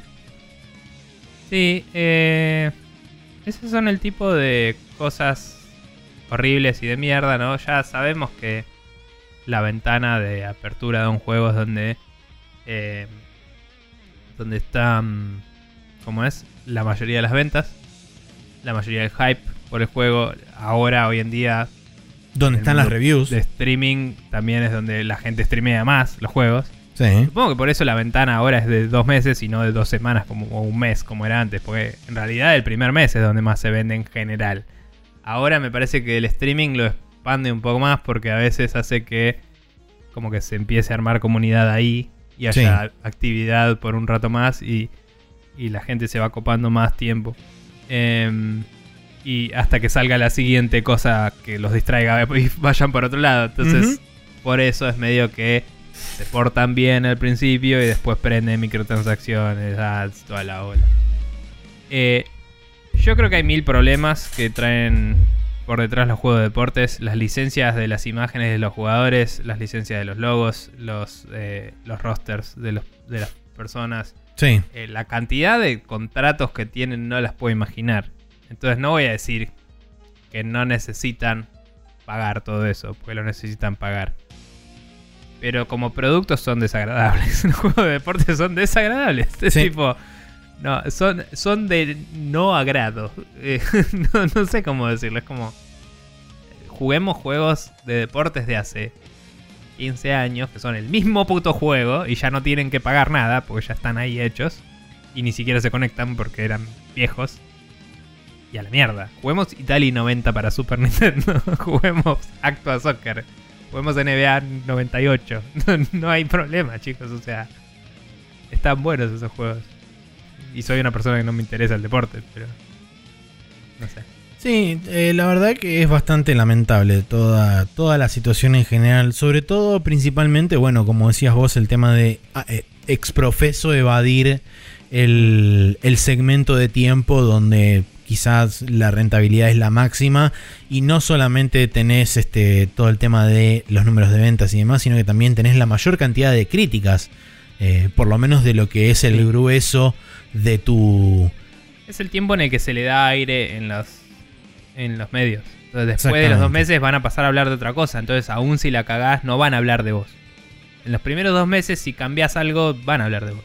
Esto, la gente explotó y por eso lo levantaron los medios. Seguro, Pero sí, si no, sí, no sí. le hubieran dado pelota. Muy probablemente. Eh, igual nada, una cosa más. No sabemos los pormenores, como decía, de los contratos y todo eso. Pero inclusive puede ser que, que la NBA le diga, che, mira, yo tengo estos sponsors y estos sponsors tienen que estar en el juego. ¿Me entendés? O sea, puede ser una condición impuesta por ellos, inclusive, si quiere. Y no hay control sobre eso. O sea, eh, el estrato corporativo entero es una mierda. Sí. No, eh, el juego puede estar súper bien hecho por gente que le encanta el básquet y es súper fanática. Inclusive los jugadores pueden estar tipo, sí, poneme en el juego y no te cobro casi nada. Pero al final las licencias finales las maneja gente de mierda. Entonces es como que... Para mí que ni siquiera es solo el developer que dice, ah, voy a poner ads así pago esto o hago más plata. Sino que claramente la NBA lo regula eso. O sea, ponele que es el developer y son ellos los que deciden. Bueno, la NBA los dejó en un juego que tiene su nombre, ¿me entendés? Entonces es como eh, ambos lados tienen eso. No, no son ni los developers ni la NBA, son los empresarios. Sí, no, seguro. y Sí, es sí, una sí. verga. Tal cual. Eh, entonces, nada, es, es una poronga. Eh, me encantaría, me encantaría que, así como están empezando a salir juegos de, juegos de skateboarding abajo de las piedras, tipo levantás una piedra y hay alguien haciendo skate en un videojuego, Me encantaría que la gente empiece a hacer juegos de básquet tipo de, de gente NN. Sin licencia, tipo- claro. Tipo, no sé, Super McJump.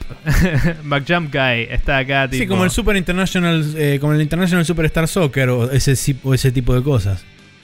Eh, ese era el origen del International Superstar Soccer que ahora es el Winning Eleven. Exacto. Mire usted. Bueno.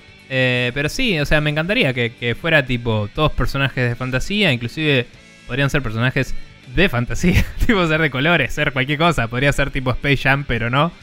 Y, y nada, me parece que estaría buenísimo.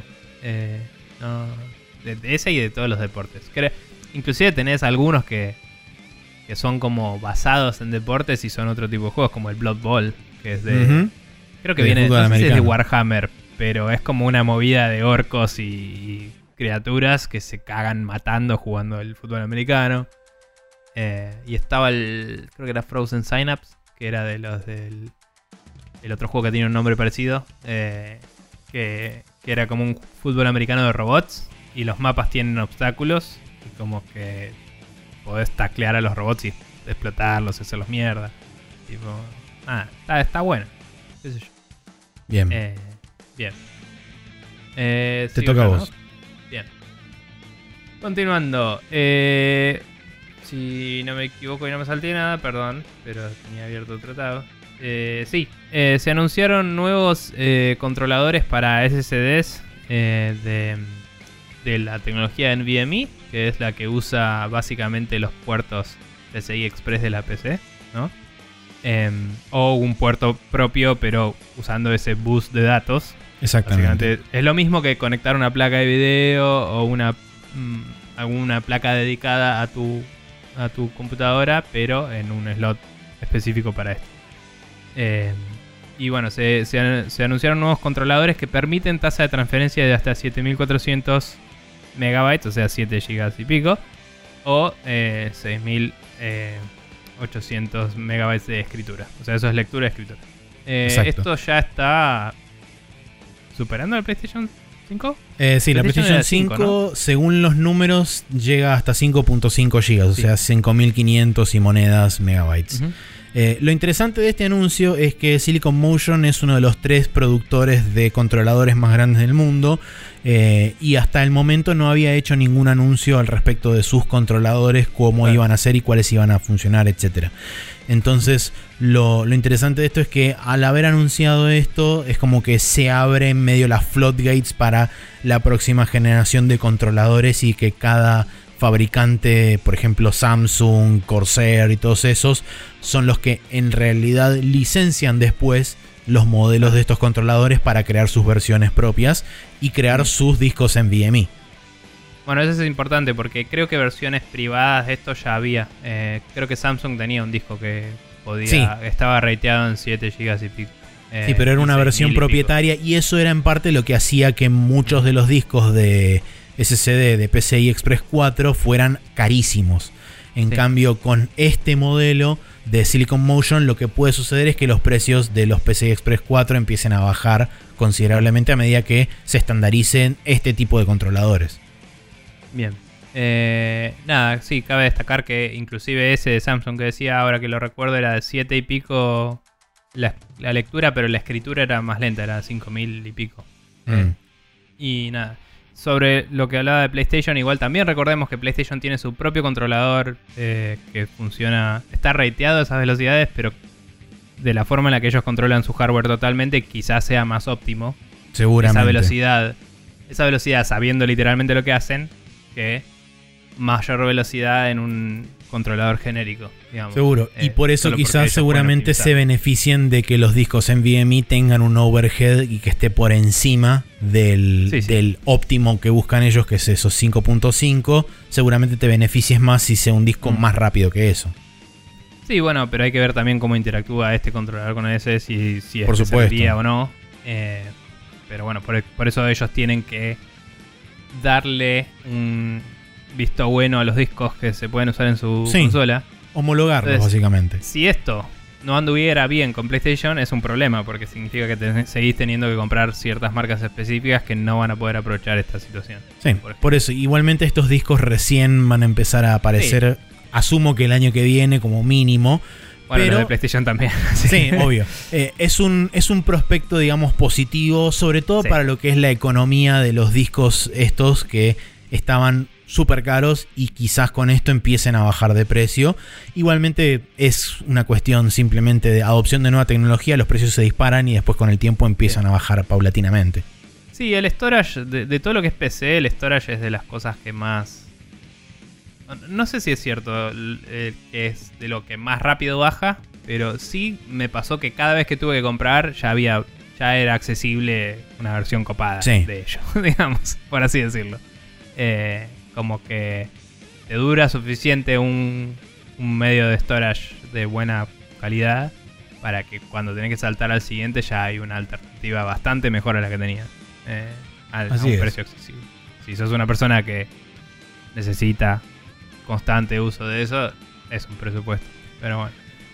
Muy bien. Bien. Eh, y la última noticia que tenemos listado aquí es que Nintendo anunció una edición aniversario de Fire Emblem, eh, Fire Emblem 1 y 2, ¿verdad? Las primeros, los primeros dos No, juegos. el uno solo.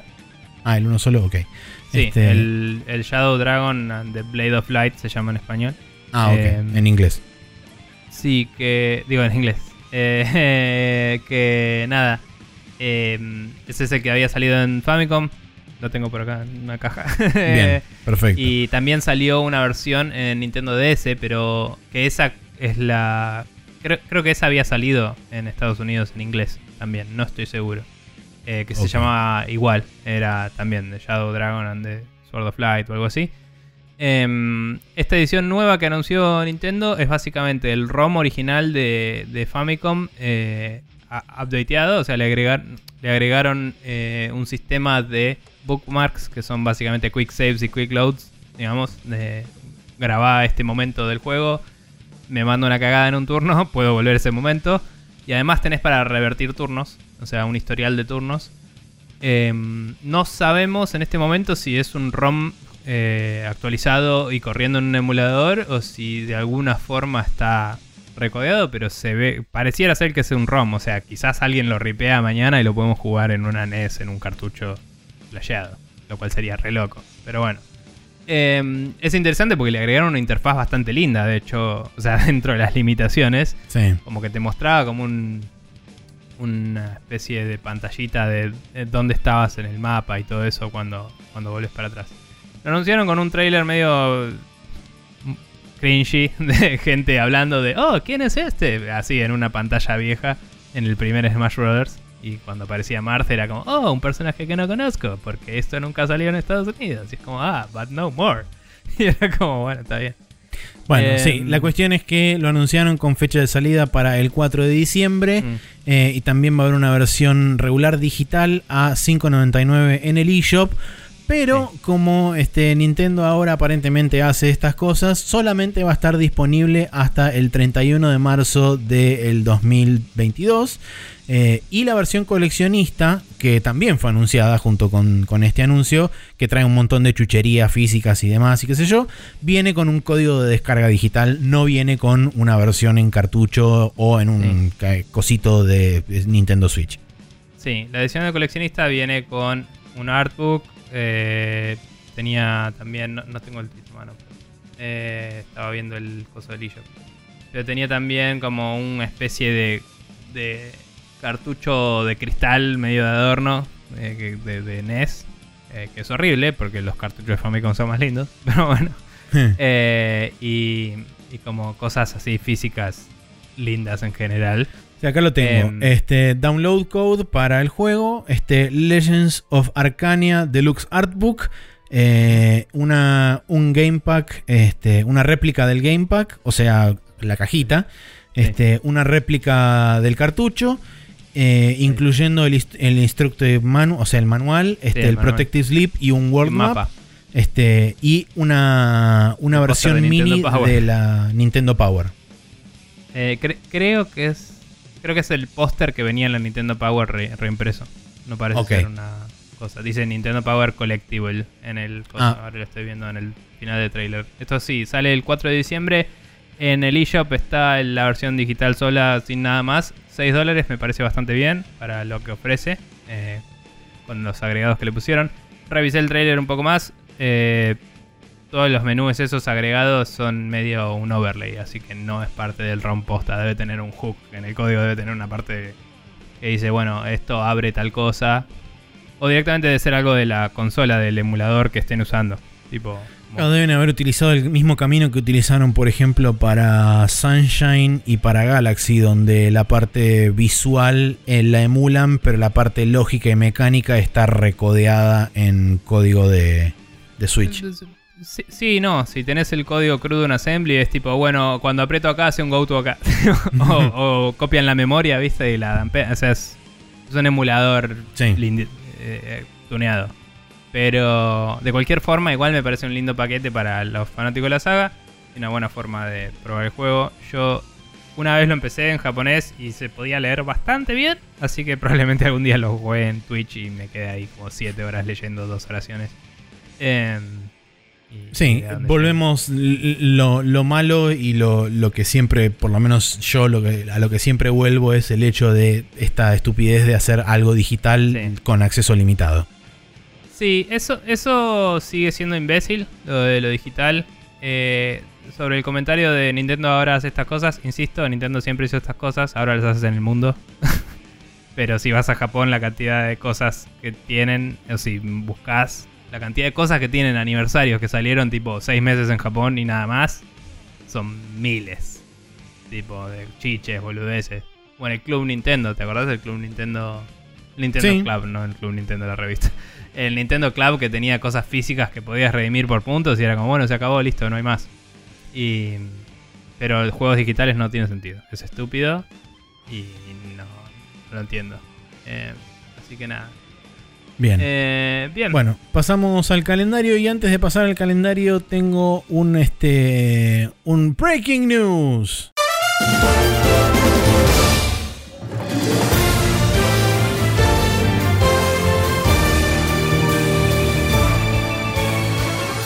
Opa, ¿qué pasó? Pip, pip, Eh, pip. Sí, eh, porque estaba scrolleando por acá y de repente me topé con que Apex Legends finalmente llega a Steam el 4 de noviembre. Ah, sí.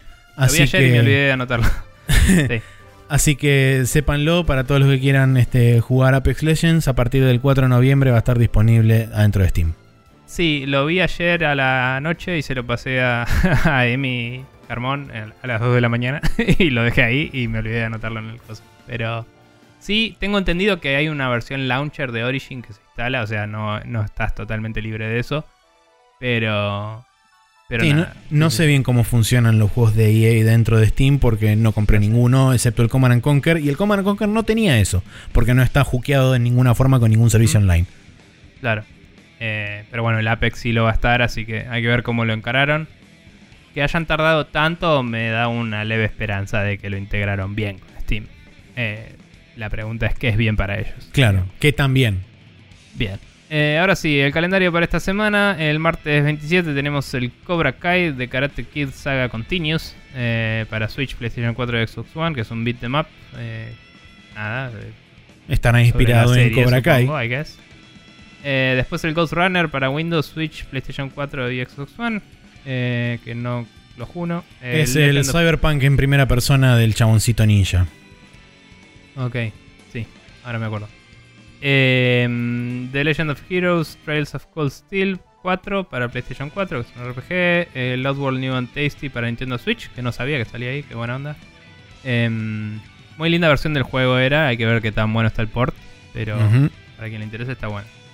El jueves 29 tenemos el Pacer para Windows, PlayStation 4 y Xbox One, que es un juego de carreras. El Watch Dogs Legion para Windows, PlayStation 4 Xbox One Stadia, que es un Grandman Hacker Simulator. Em, después el viernes 30 tenemos el The Dark Pictures Anthology Little Hope para Windows, PlayStation 4 Xbox One, que es un survival horror con drama. Sí, es Eh, la, la secuela de la miniserie de juegos que está sacando los chabones de Until Dawn, pero ahora lo están haciendo este Ok. multi multiplataforma. Sí, medio cross media, whatever. No, cross Sí, media no. no. pero es como que son varias historias separadas, antologías. Es, es una, como dice ahí, es una antología de varias historias. El primero fue el Man of Medan y este es la segunda parte que no sé si tienen conexión o no, pero son como ¿No la capítulos. ya? Eh, O ¿Puede el ser? Man of Medan era la segunda y había una anterior. Puede ser, no lo sé. Bueno, está bien. Eh, fue bien recibido eh, en general lo que ellos produjeron, así que si les gusta eso, tenganlo en cuenta. Adelante. Eh, Mad Rat Dead para Switch y PlayStation 4, eh, que es de ritmo y, y platforming. Eh, el Umihara Kawase Fresh para PlayStation 4, que es un juego de plataformas, aparentemente. No, platform, dice. Lo mismo ¿Eh? que platformer, no lo sé.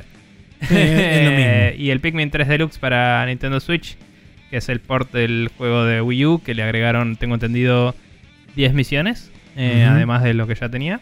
5 con Olimar y 5 con el personaje del 2, que no me acuerdo el nombre. Sí, Eh. y también aparentemente va a tener algunas cosas de quality of life y, demás cosas extra. Sí, tienen que adaptar la UI de una, así que tienen una sola pantalla. Así es. Pero bueno.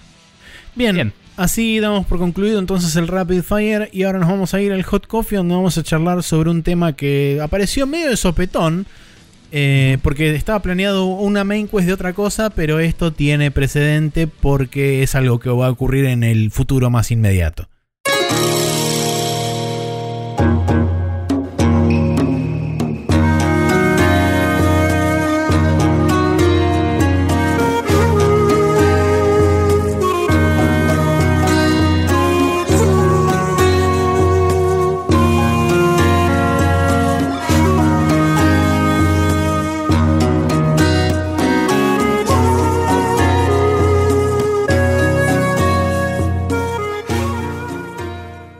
Aquí estamos en el Hot Coffee. Y para la gente que no sabe, eh, Geoff Keighley, alias Mr. Doritos, estuvo durante buena parte del verano yankee, eh, alias nuestro invierno, haciendo lo que es, él denominó el eh, Summer Game Fest o Game Summer Fest o algo por el estilo. Summer of Eh, Gaming creo que era. Eh, Summer of Gaming o algo También por el estilo. denominado como la Noe 3. Eh, Exactamente. La cuestión es que fue un segmento de alrededor de 3-4 meses donde Jeff Keighley tuvo anuncios varios de parte de la industria, qué sé yo, entre los cuales los, con- los concluyó medio con el Opening Night Live de la Gamescom digital que ocurrió a principios de octubre, no, en agosto, cualquiera, hace un montón, este, en, a, a fines de agosto.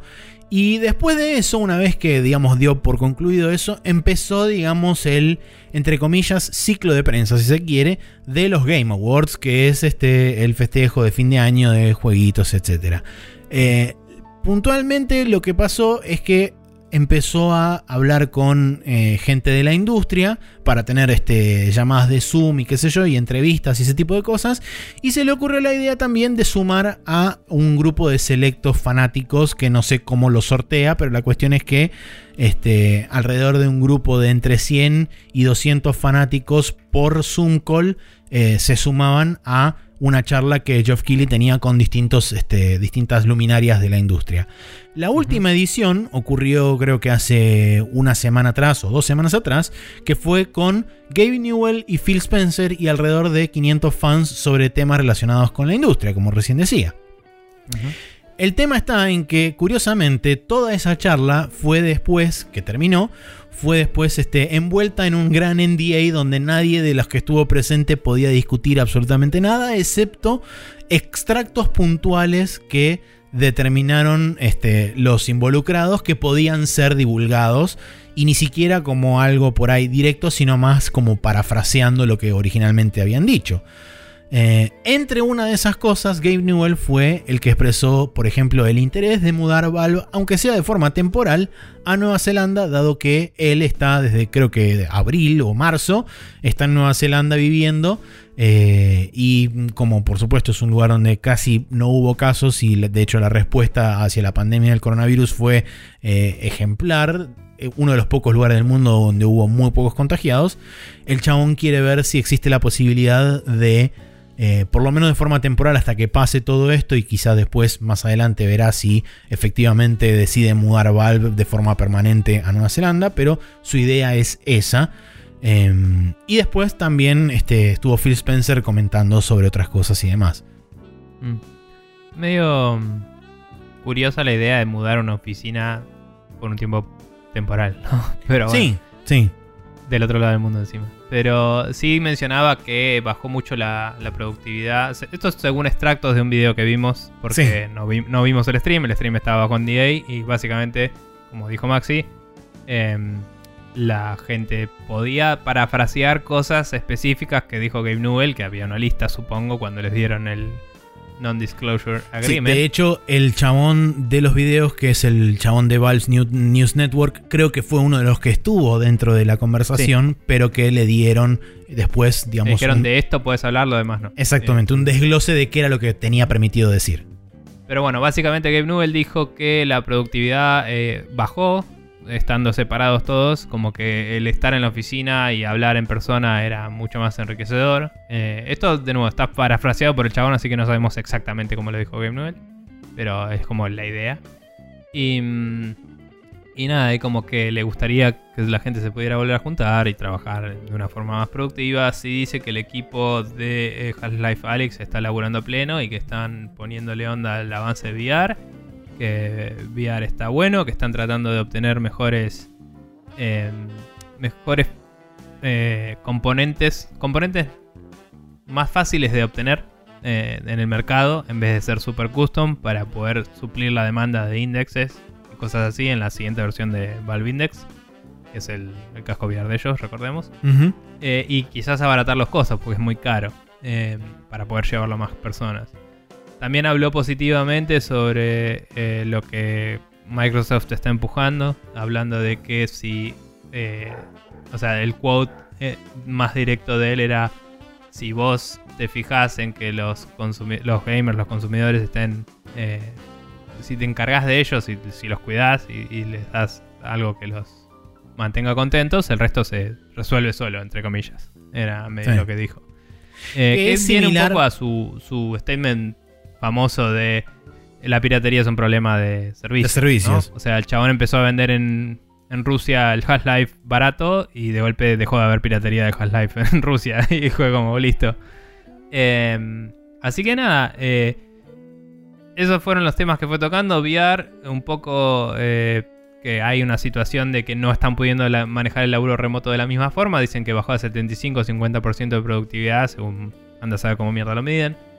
Y él está viviendo ahí feliz con los hobbits y quiere ver de armar ahí una oficina con hobbits. Sí, Y, eh, mm, interesante también lo que menciona sobre la franquicia de Half-Life en general, que dice que, o sea, específicamente mencionó el hecho de que intentaron hacer el Half-Life 3 varias veces y que la producción se terminó cayendo por falta de interés, porque los developers terminaban yéndose hacia otros lados y qué sé yo. Sí, pero que gracias lo ha dicho a- en varios AMAs en Twitter, algún- Sí. en Reddit alguna vez. Eh, gracias a Half-Life Alyx dicen que ellos es como que ganaron mucha confianza con el éxito y la buena recepción que tuvo el juego dentro del mercado y eso aparentemente es como que o les abrió los ojos o les dio una, una nueva energía para poder o para querer investigar nuevas avenidas y nuevas formas de este, crear experiencias dentro de ese universo, lo cual hasta... Y medio como que te hace dar cuenta que estás a la altura de las expectativas de la gente de una u otra forma. digamos. Exactamente. Porque es como que se había vuelto inabordable Half-Life 3. Ya era. Y muchas veces era, era un poco la amedrentación de, la- de parte de los mismos developers de eso, de no, estar, no saber estar a la altura de esa situación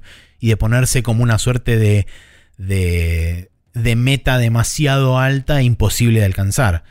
Em, Mm. Pero bueno, y después por otro lado, totalmente aparte y absolutamente nada que ver, el día jueves creo que fue, apareció en el, en el Twitter oficial de Xbox Nueva Zelanda eh, un evento programado para el 9 de noviembre que fue anunciado con no solamente la cuenta, sino también con un timestamp de Nueva Zelanda. Entonces es como raro porque si uno empieza a atar cabos, onda este, conspiranoia del chaboncito del pizarrón que nunca me acuerdo el nombre. Sí. Este, estaba Phil Spencer con Gabe Newell en una charla de Zoom y entonces Exacto. ahora Xbox anuncia algo en Nueva Zelanda donde está Gabe Newell, entonces es como, sí, Claro, o sea, aclaramos que de lo que dijo Phil Spencer no se dijo nada. O sea, no se podía decir no, nada. No conocemos qué es lo que se dijo. Que no entiendo cómo funcionaba eso, porque, ¿qué onda? Firmabas un NDA al principio y decían, al final te vamos a decir de qué podemos hablar o no, porque si no, no tiene sentido. Bueno, Eh, no sé la verdad Eh. cómo funcionó eso, pero bueno. No sé. Pero bueno, de cualquier forma, Microsoft aparentemente eh, estuvo en una charla. Phil Spencer, Gabe Newell. eh, Gabe Newell igual está en un puesto muy administrativo en Valve, no es Sí. determinante. Más de las. Quizás el. No pun intended, ¿no? El, el big picture de la cosa, ¿no? El- el- la parte de eh, hacia dónde quiere ir Valve quizás el influye o en- de alguna forma encamina, porque es un Sí, tipo la visión a gran escala, digamos. Pero bueno, eh, también recordemos, no mucha gente lo sabe, pero eh, la eh, Valve empezó cuando em, Game Newell se fue de Microsoft con un montón de plata. O sea, Game Newell era un chabón de Microsoft y se hizo millonario y con esa plata empezó Valve junto con otros. Entonces ya tenía una relación previa. Nunca supe qué tan buena o mala, pero no parecen estar en... en No parecen estar en malos términos, por lo menos. Eh, no, alguna vez hubo unos argumentos medio incendiarios cuando se había anunciado el store propio de, de Sí. Windows, eh, me acuerdo, y por eso quisieron hacer un empuje hacia Linux. Eh, pero bueno, nada, yo creo que medio que agarrándome un poco de ese comentario de si vos cuidas a tus los gamers se resuelven solas las cosas. Me parece que se dan cuenta de que sus intereses están medio alineados, ¿no? Eh, Sí. de- de- por lo menos eh, en cuanto a ideología de, bueno, prestar servicio para que la gente pueda jugar, etc. así que nada, eh, aparentemente estuvieron ahí, discutieron cosas que no sabemos. Microsoft de golpe va a anunciar algo justo en el lugar donde está Game Newell después de esta situación. Y acá es donde Y entramos en el terreno de la especulación este Sí. eh, super este tinfoil hat porque puede pasar cualquier cosa. Sí, eh, estábamos hablando de cuáles son todas las posibilidades. Eh, de, vamos a especular literalmente, no tenemos Sí. idea de nada. Em, yo pensaba, ahora que ya está EA Play en, en Steam, por ahí Game Pass en Steam. eh, Yo creo que esa es la apuesta o la, la predicción, digamos, más certera o que más potencialmente tiene, tiene chance de ser, de, de ser verdad. Sí, que suena medio boludo en que si tenés Steam eh, y te interesa jugar los juegos de Microsoft, casi que sí o sí tenés que tener Windows. Entonces no necesitas... O sea, ya podrías tenerlo el Game Pass. Pero hay gente que es cierto que está atado a la plataforma y es feliz. Y si vos podés suscribirte a través de Steam, instalarlo a través de Steam, sobre todo considerando que el store de Microsoft es una verga, Ahí es donde quería ir. eh, y, y que los juegos grandes de, de Windows ya están ahí. Y que no hay. Hoy en día no hay ningún juego de que yo sepa. Halo Wars 2. haya, ¿eh? Pero. ¿cu- ¿Cuál, perdón? Halo Wars 2 no está en Steam. Está solamente Está en Microsoft. Bueno, Store. digo, de los de Microsoft puede ser, pero puede ser parte del anuncio. Traemos todos nuestros juegos. Lo que digo Puede es. ser, Que yo sepa, no hay ningún juego third party que esté en Game Pass de PC que no esté en Steam. Eso creo que no, es verdad. O sea, puedo estar fallando, ¿eh? Pero estadísticamente es muy poco probable que haya alguno. Eh, entonces digo, inclusive si es una versión en la que sí hay alguno, pero hay un Game Pass y te da acceso a todos los juegos del Game Pass que están en Steam, sería un golazo para mucha gente que no confía en la plataforma de Microsoft. Eh, y, y es otra oportunidad para los jugadores de acceder barato. Sí, a o para ¿no? mucha gente que tiene problemas consistentemente con el store de Microsoft, que no le baja También. un juego, que se lo baja corrupto, que se lo baja y no se lo deja ejecutar, y Seguro. una serie grande de problemas que tiene el Microsoft Store. Sí. Em, pero bueno, también igual hay que ver porque podría ser medio conflicto de intereses hasta cierto punto con el EA Play, que hoy en día EA Play básico está incluido en el Game Pass de consola. Entonces, salir en Steam podría ser una fricción ahí entre EA y Windows y, y Microsoft, digo. No sé, pero es como la apuesta más fácil, me parece. Sí. Después, apuestas un poco más complicadas. eh, vos hablabas de partnership de VR. Sí, yo mencioné Tipo- el partnership de VR que si bien hoy en día y por lo menos de boca del, del mismo Spencer desde que presentaron la Series X se, se reconoció que no es el enfoque actual de la consola VR, tener un ecosistema de VR presente, creo que puede llegar a ser una vía alternativa de introducir, el de introducir una, una plataforma como es el VR dentro del ecosistema de Series X sin necesidad de hacer una inversión como hace Sony teniendo su propio headset, su propio sistema y demás, este, basándose o dependiendo de este, algo como el Index. El único problema que tenés ahí es que el acceso a ese periférico es bastante prohibitivo porque el Index está 1200 dólares es o 1000 dólares o por ahí anda Mil. creo. Mil dólares. Ok, bueno. Eh, Sí, igual está el Vive y el Vive Pro que salen un poco menos, pero sí. ¿Verdad? Eh, igualmente, eh, también cabe destacar que Windows. Hay, hay un estándar de Windows, creo que no es Microsoft, sino Windows, de VR. Así como sí, estaba el estándar de. Oculus. Sí. ¿Qué cosa? Están los headsets de Mixed Reality de, de Microsoft que son Sí. este, licenciados a otros manufacturadores. Claro, pero fuera de que están esos, digo, ellos definieron un estándar abierto propio. Que es como si vos haces esto, anda con Windows. Y lo definieron y, y no estoy seguro, pero imagino que el Vive cumple con eso para que ande fácil, digamos. Imagino que sí. Eh, no lo sé. Eh, quizás no hace falta porque lo levantás en Steam y listo. pero Sí, sí, lo que yo pensaba es que quizás tengan, tengas como una especie de, de plataforma tipo SteamVR directamente dentro, como una suerte de aplicación dentro de la Xbox donde vos lo booteas y ya automáticamente te levanta SteamVR donde directamente entras con el, con el headset. Igual, ojo. Ahora, hablando de esto. Una que no se me había ocurrido, pero puede ser, es integración para crossplay de También, amigos de Steam y amigos de Xbox. Porque hoy en día ya la aplicación de Xbox, porque sabe lo que es Steam y sabe lo, las APIs y todo, ya te, Te levanta. captura tipo, juegos, tus amigos sí. están jugando esto, qué sé yo. Si vos abrís la aplicación de Xbox, ves que está jugando tu amigo en Epic, en Steam, en sí. Origin, en cualquier lado. Sí, asumo que lo debe levantar desde el sistema operativo eso, entonces. Claro, y, y ya tenemos ejemplos de intentos de esto con el Go Galaxy y eso, de tener chats cross y eso, que, que a veces andan, a veces no, algunos no sé qué andan, que quedaron. Pero digo, como que puede ser que sea una un intento de agregar, eh, quizás inclusive agregar el store en, eh, en lo que es en Windows, si buscas un juego que te tire el resultado en Steam y en Xbox, total, no sé, eh, sería un partnership raro que hay que ver cómo se delinea, pero podría ser. Pero digo, integraciones de sistemas podría ser útil porque ya tenés automáticamente, estás agrandando todos los player bases de todos los juegos Sí. que, que soporten crossplay eh, de una, no tenés que hacer integraciones raras o, cosas, sino que ya está. Tipo, eh, le agregás Steamworks a tu juego, ¿me entendés? Es como, Sí. sería interesante. Sí, eso Eh, también sería, sería interesante y potencialmente sería un beneficio para ambos también. Pero bueno, considerando la locación ¿no? de Nueva Zelanda, el hecho de que está ahí Game Newell y lo- de lo que se habló, que sabemos que se habló, también íbamos un poco más por el lado de VR en, la- en nuestra discusión. De tipo, capaz que hacen un estudio conjunto, capaz que Microsoft invierte en la iniciativa VR en- eh, y hacen como un partnership ahí.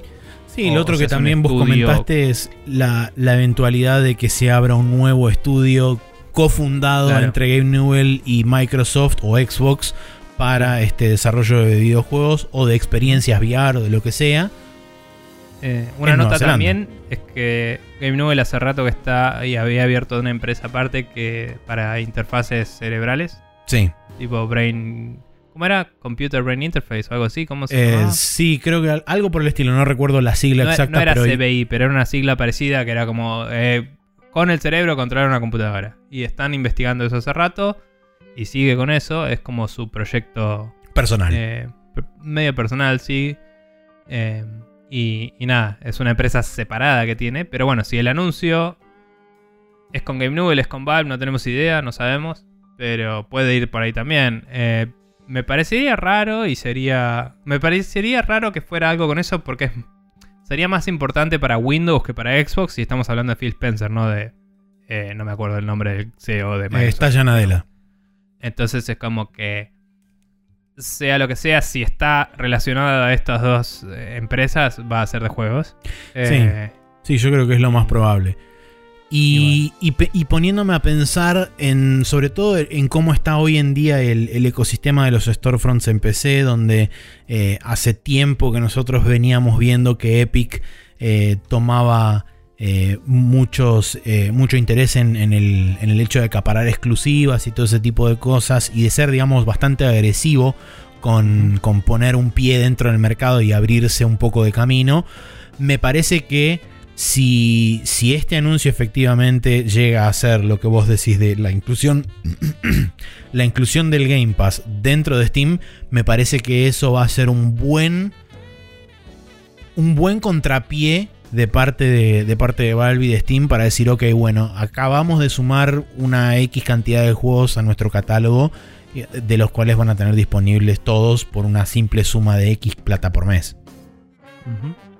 Eh, y nada, también una cosa más que, que me faltó decir, que si, si es que se anuncia algún tipo de estudio conjunto o, o iniciativa para incentivar developers locales, podría ser, lo que sea. Sí, también. Me parece que va de la mano con las ambiciones de Microsoft de entrar en el mercado asiático, porque estar en Nueva Zelanda, esto lo habíamos hablado aparte, Sí, estar en Nueva Zelanda le da un país con una cultura bastante occidental en una situación eh, de uso horario, geográfica y a nivel negocios mucho más cercana a Sí. Japón, a China, a Corea, eh, y a India. Sí, a la región de hasta cierto punto, ponele, aunque ya no es tan cerca. Eh, y, y como que le permite usarlo de base de operaciones para tratar de captar el continente de otra forma. Porque hoy en día no tienen eso. Entonces, quizás ni siquiera es una empresa, eh, ni siquiera es un nuevo estudio Valve con plata de Microsoft, ni una ni la otra, sino que es más una, no sé, iniciativa de eh, juntar developers indies de allá y, y- armar algo, ¿viste? Porque como que en Japón pasa mucho que, esto lo escuchaba en 8 for Play, como que la gente de developer indie de allá es super under, es algo que acá un poquito pasa también, porque es como una movida que no se ve como algo viable Mm, para vivir de eso. claro. Eh, entonces quizás un indie fund de para Asia, digamos, hecho por estas empresas a, a cambio de ciertos, no te digo exclusividades necesariamente, pero sí de derechos de publishing o de lo que sea. eh, o o- o sí, sí exclusividad de consola quizás o de PC. eh, puede ser interesante para el mercado y, puede ir por ese lado también, porque Steam también de a poco estuvo agregando por los publishers grandes eh, un montón de juegos japoneses. Pero es como que tiene juegos gigantes japoneses y juegos re chicos japoneses y no tiene mucho en el medio. Eh, y, como que está el hobbyista y la super industria de toda la vida. Quizás estaría bueno fomentar otra cosa. Seguro. También puede ser que quieran fomentar el laburo en Nueva Zelanda y en, y en Australia quizás. O sea, ahí también hay estudios que, que por diferencias... Sobre todo en Australia. de- sí, pero por diferencias, digo, de uso horario, de lo que sea, como que están muy separadas de- del mercado. Eh, como que se tienen que hacer su propio publishing y su propio todo porque no Sí, o formar parte, contactos formar directos. parte de un conglomerado grande como estar dentro de un EA, dentro de un Activision o, o lo que sea. Claro. Pero Eh, bueno, nada, mí- para ahí va por ese lado, en mi Sí, opinión. Recién, recién se me ocurrió otra, otra idea con respecto específicamente a lo del tema de tener presencia más cerca en el mercado asiático. Recordemos que Steam tiene una propia versión de, de Steam en China, que no es exactamente la misma versión que tenemos, digamos, en el resto del mundo, la versión internacional de Steam. Entonces, tranquilamente esto también puede representar como una suerte de puntapié inicial para que ambas empresas, tanto Microsoft como eh, Steam o Valve, puedan tener algún tipo de introducción más fuerte, porque de hecho si van de a dos creo que puede llegar a tener mayor cantidad de éxito de poder penetrar el mercado dentro de China. Eh, principalmente mainland China, porque después está Taiwán, está Mm. Hong Kong y demás, que son medio como cosas aparte. Eh, Mm. Pero existe, No sé, hoy digamos, día- esa posibilidad. No sé hoy en día si eso lo desarrollan en Estados Unidos o si ya tienen un estudio en algún otro lugar de Asia que no sabemos. Como es, como no es un lugar abierto a inversiones y eso no, Sí. no tenemos información pública más allá de la que ellos mismos publican. Sí, sí, sí, Eh, obvio. Imagino que si supiéramos dónde carajo buscarlo y, lo- y tuviéramos las ganas, podríamos ver dónde paga impuestos y seguir la plata, como dicen en las películas, y ver Sí. tipo. Capaz que tienen estudios en muchos lados del mundo y no lo sabemos, digo. Pero. Pero bueno, eh, eh, puede ser. A mí me suena más a que. Seguimos extrapolando tipo un anu- anuncio de anuncio y es como no tengo obvio. idea. Pero digo, a mí me suena más a que va a ser una iniciativa nueva a tratar de bancar algo que ya tienen andando. Sí. Eh, más que nada por el intento de hype del tweet. Que, que medio que si no sabías que estuvo esta conversación donde estaba. Sí, es medio como Newell descolgado y súper de la nada.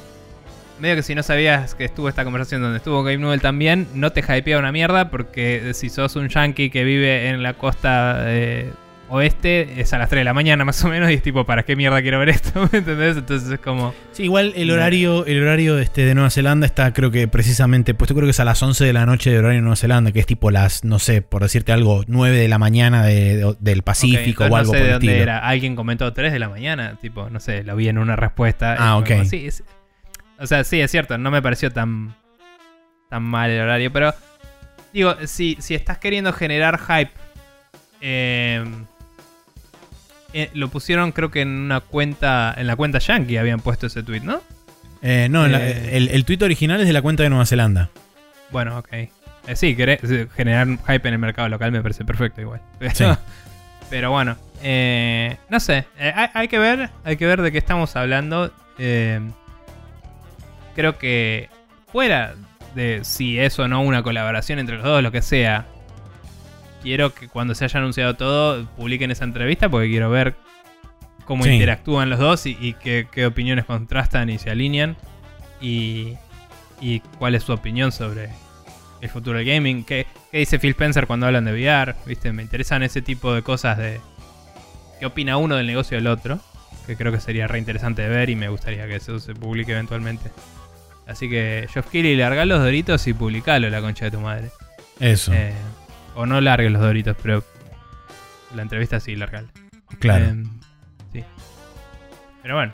Bueno, esa es toda la especulación que tenemos al respecto alrededor de este pequeño anuncio y los, po- los pocos, las pocas menudencias de información que salieron de esa charla. Este, que ojalá que se puedan, se puedan conocer de forma pública o esté que, o que esté eventualmente disponible de forma pública, porque sería interesante escuchar la charla en sí, más allá de ver los anuncios que tengan planeados para un par de semanas. Mm. Eh, creo que la más bolazo que te había tirado cuando estábamos tirando boludeces. Te tiré dos. Una era Steam en Xbox, que era como, eh, no, pero la tiré por tirar. Sí, Y la otra era eh, Left 4 Dead 3. sí, Tipo para Xbox Series X, ponele. ponele. Eh, no, o sea, no entiendo por qué se anunciaría en Nueva Zelanda en particular, pero digo, capaz que... Sí. Yo y que- mi, mi bolazo personal fue Microsoft compra Xbox, eh, Microsoft compra Steam porque para qué hacer un store nuevo cuando ya tenés uno que anda. Sí, que no va a pasar, pero bueno. Em, bueno, nada, igual eso ya eran tipo...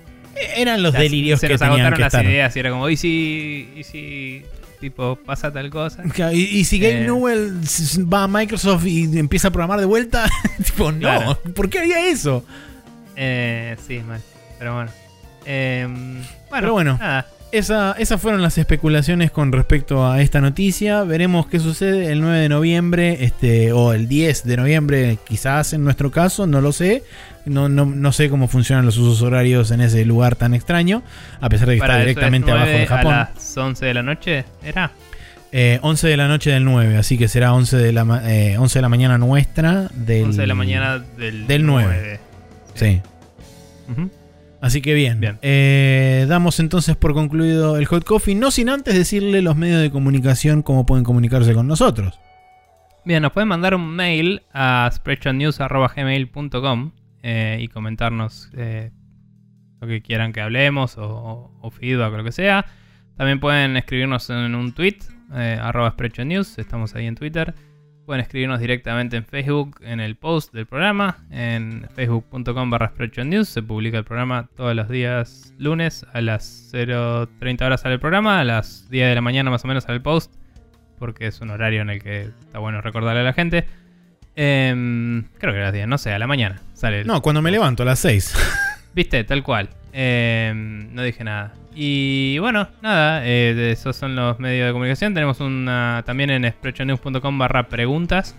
Pueden mandarnos preguntas eh, que quieran que algún día contestemos. Eh, hoy lo hizo esta persona Juan para comentarnos algo, pero eh, se presta más a eh, preguntas de la industria o cosas que quieran que discutamos eh, en, en el programa. Exacto. Em, así que nada, eso. Bien, ahora sí entonces pasamos a la última sección de este programa, que como siempre es el Special Move.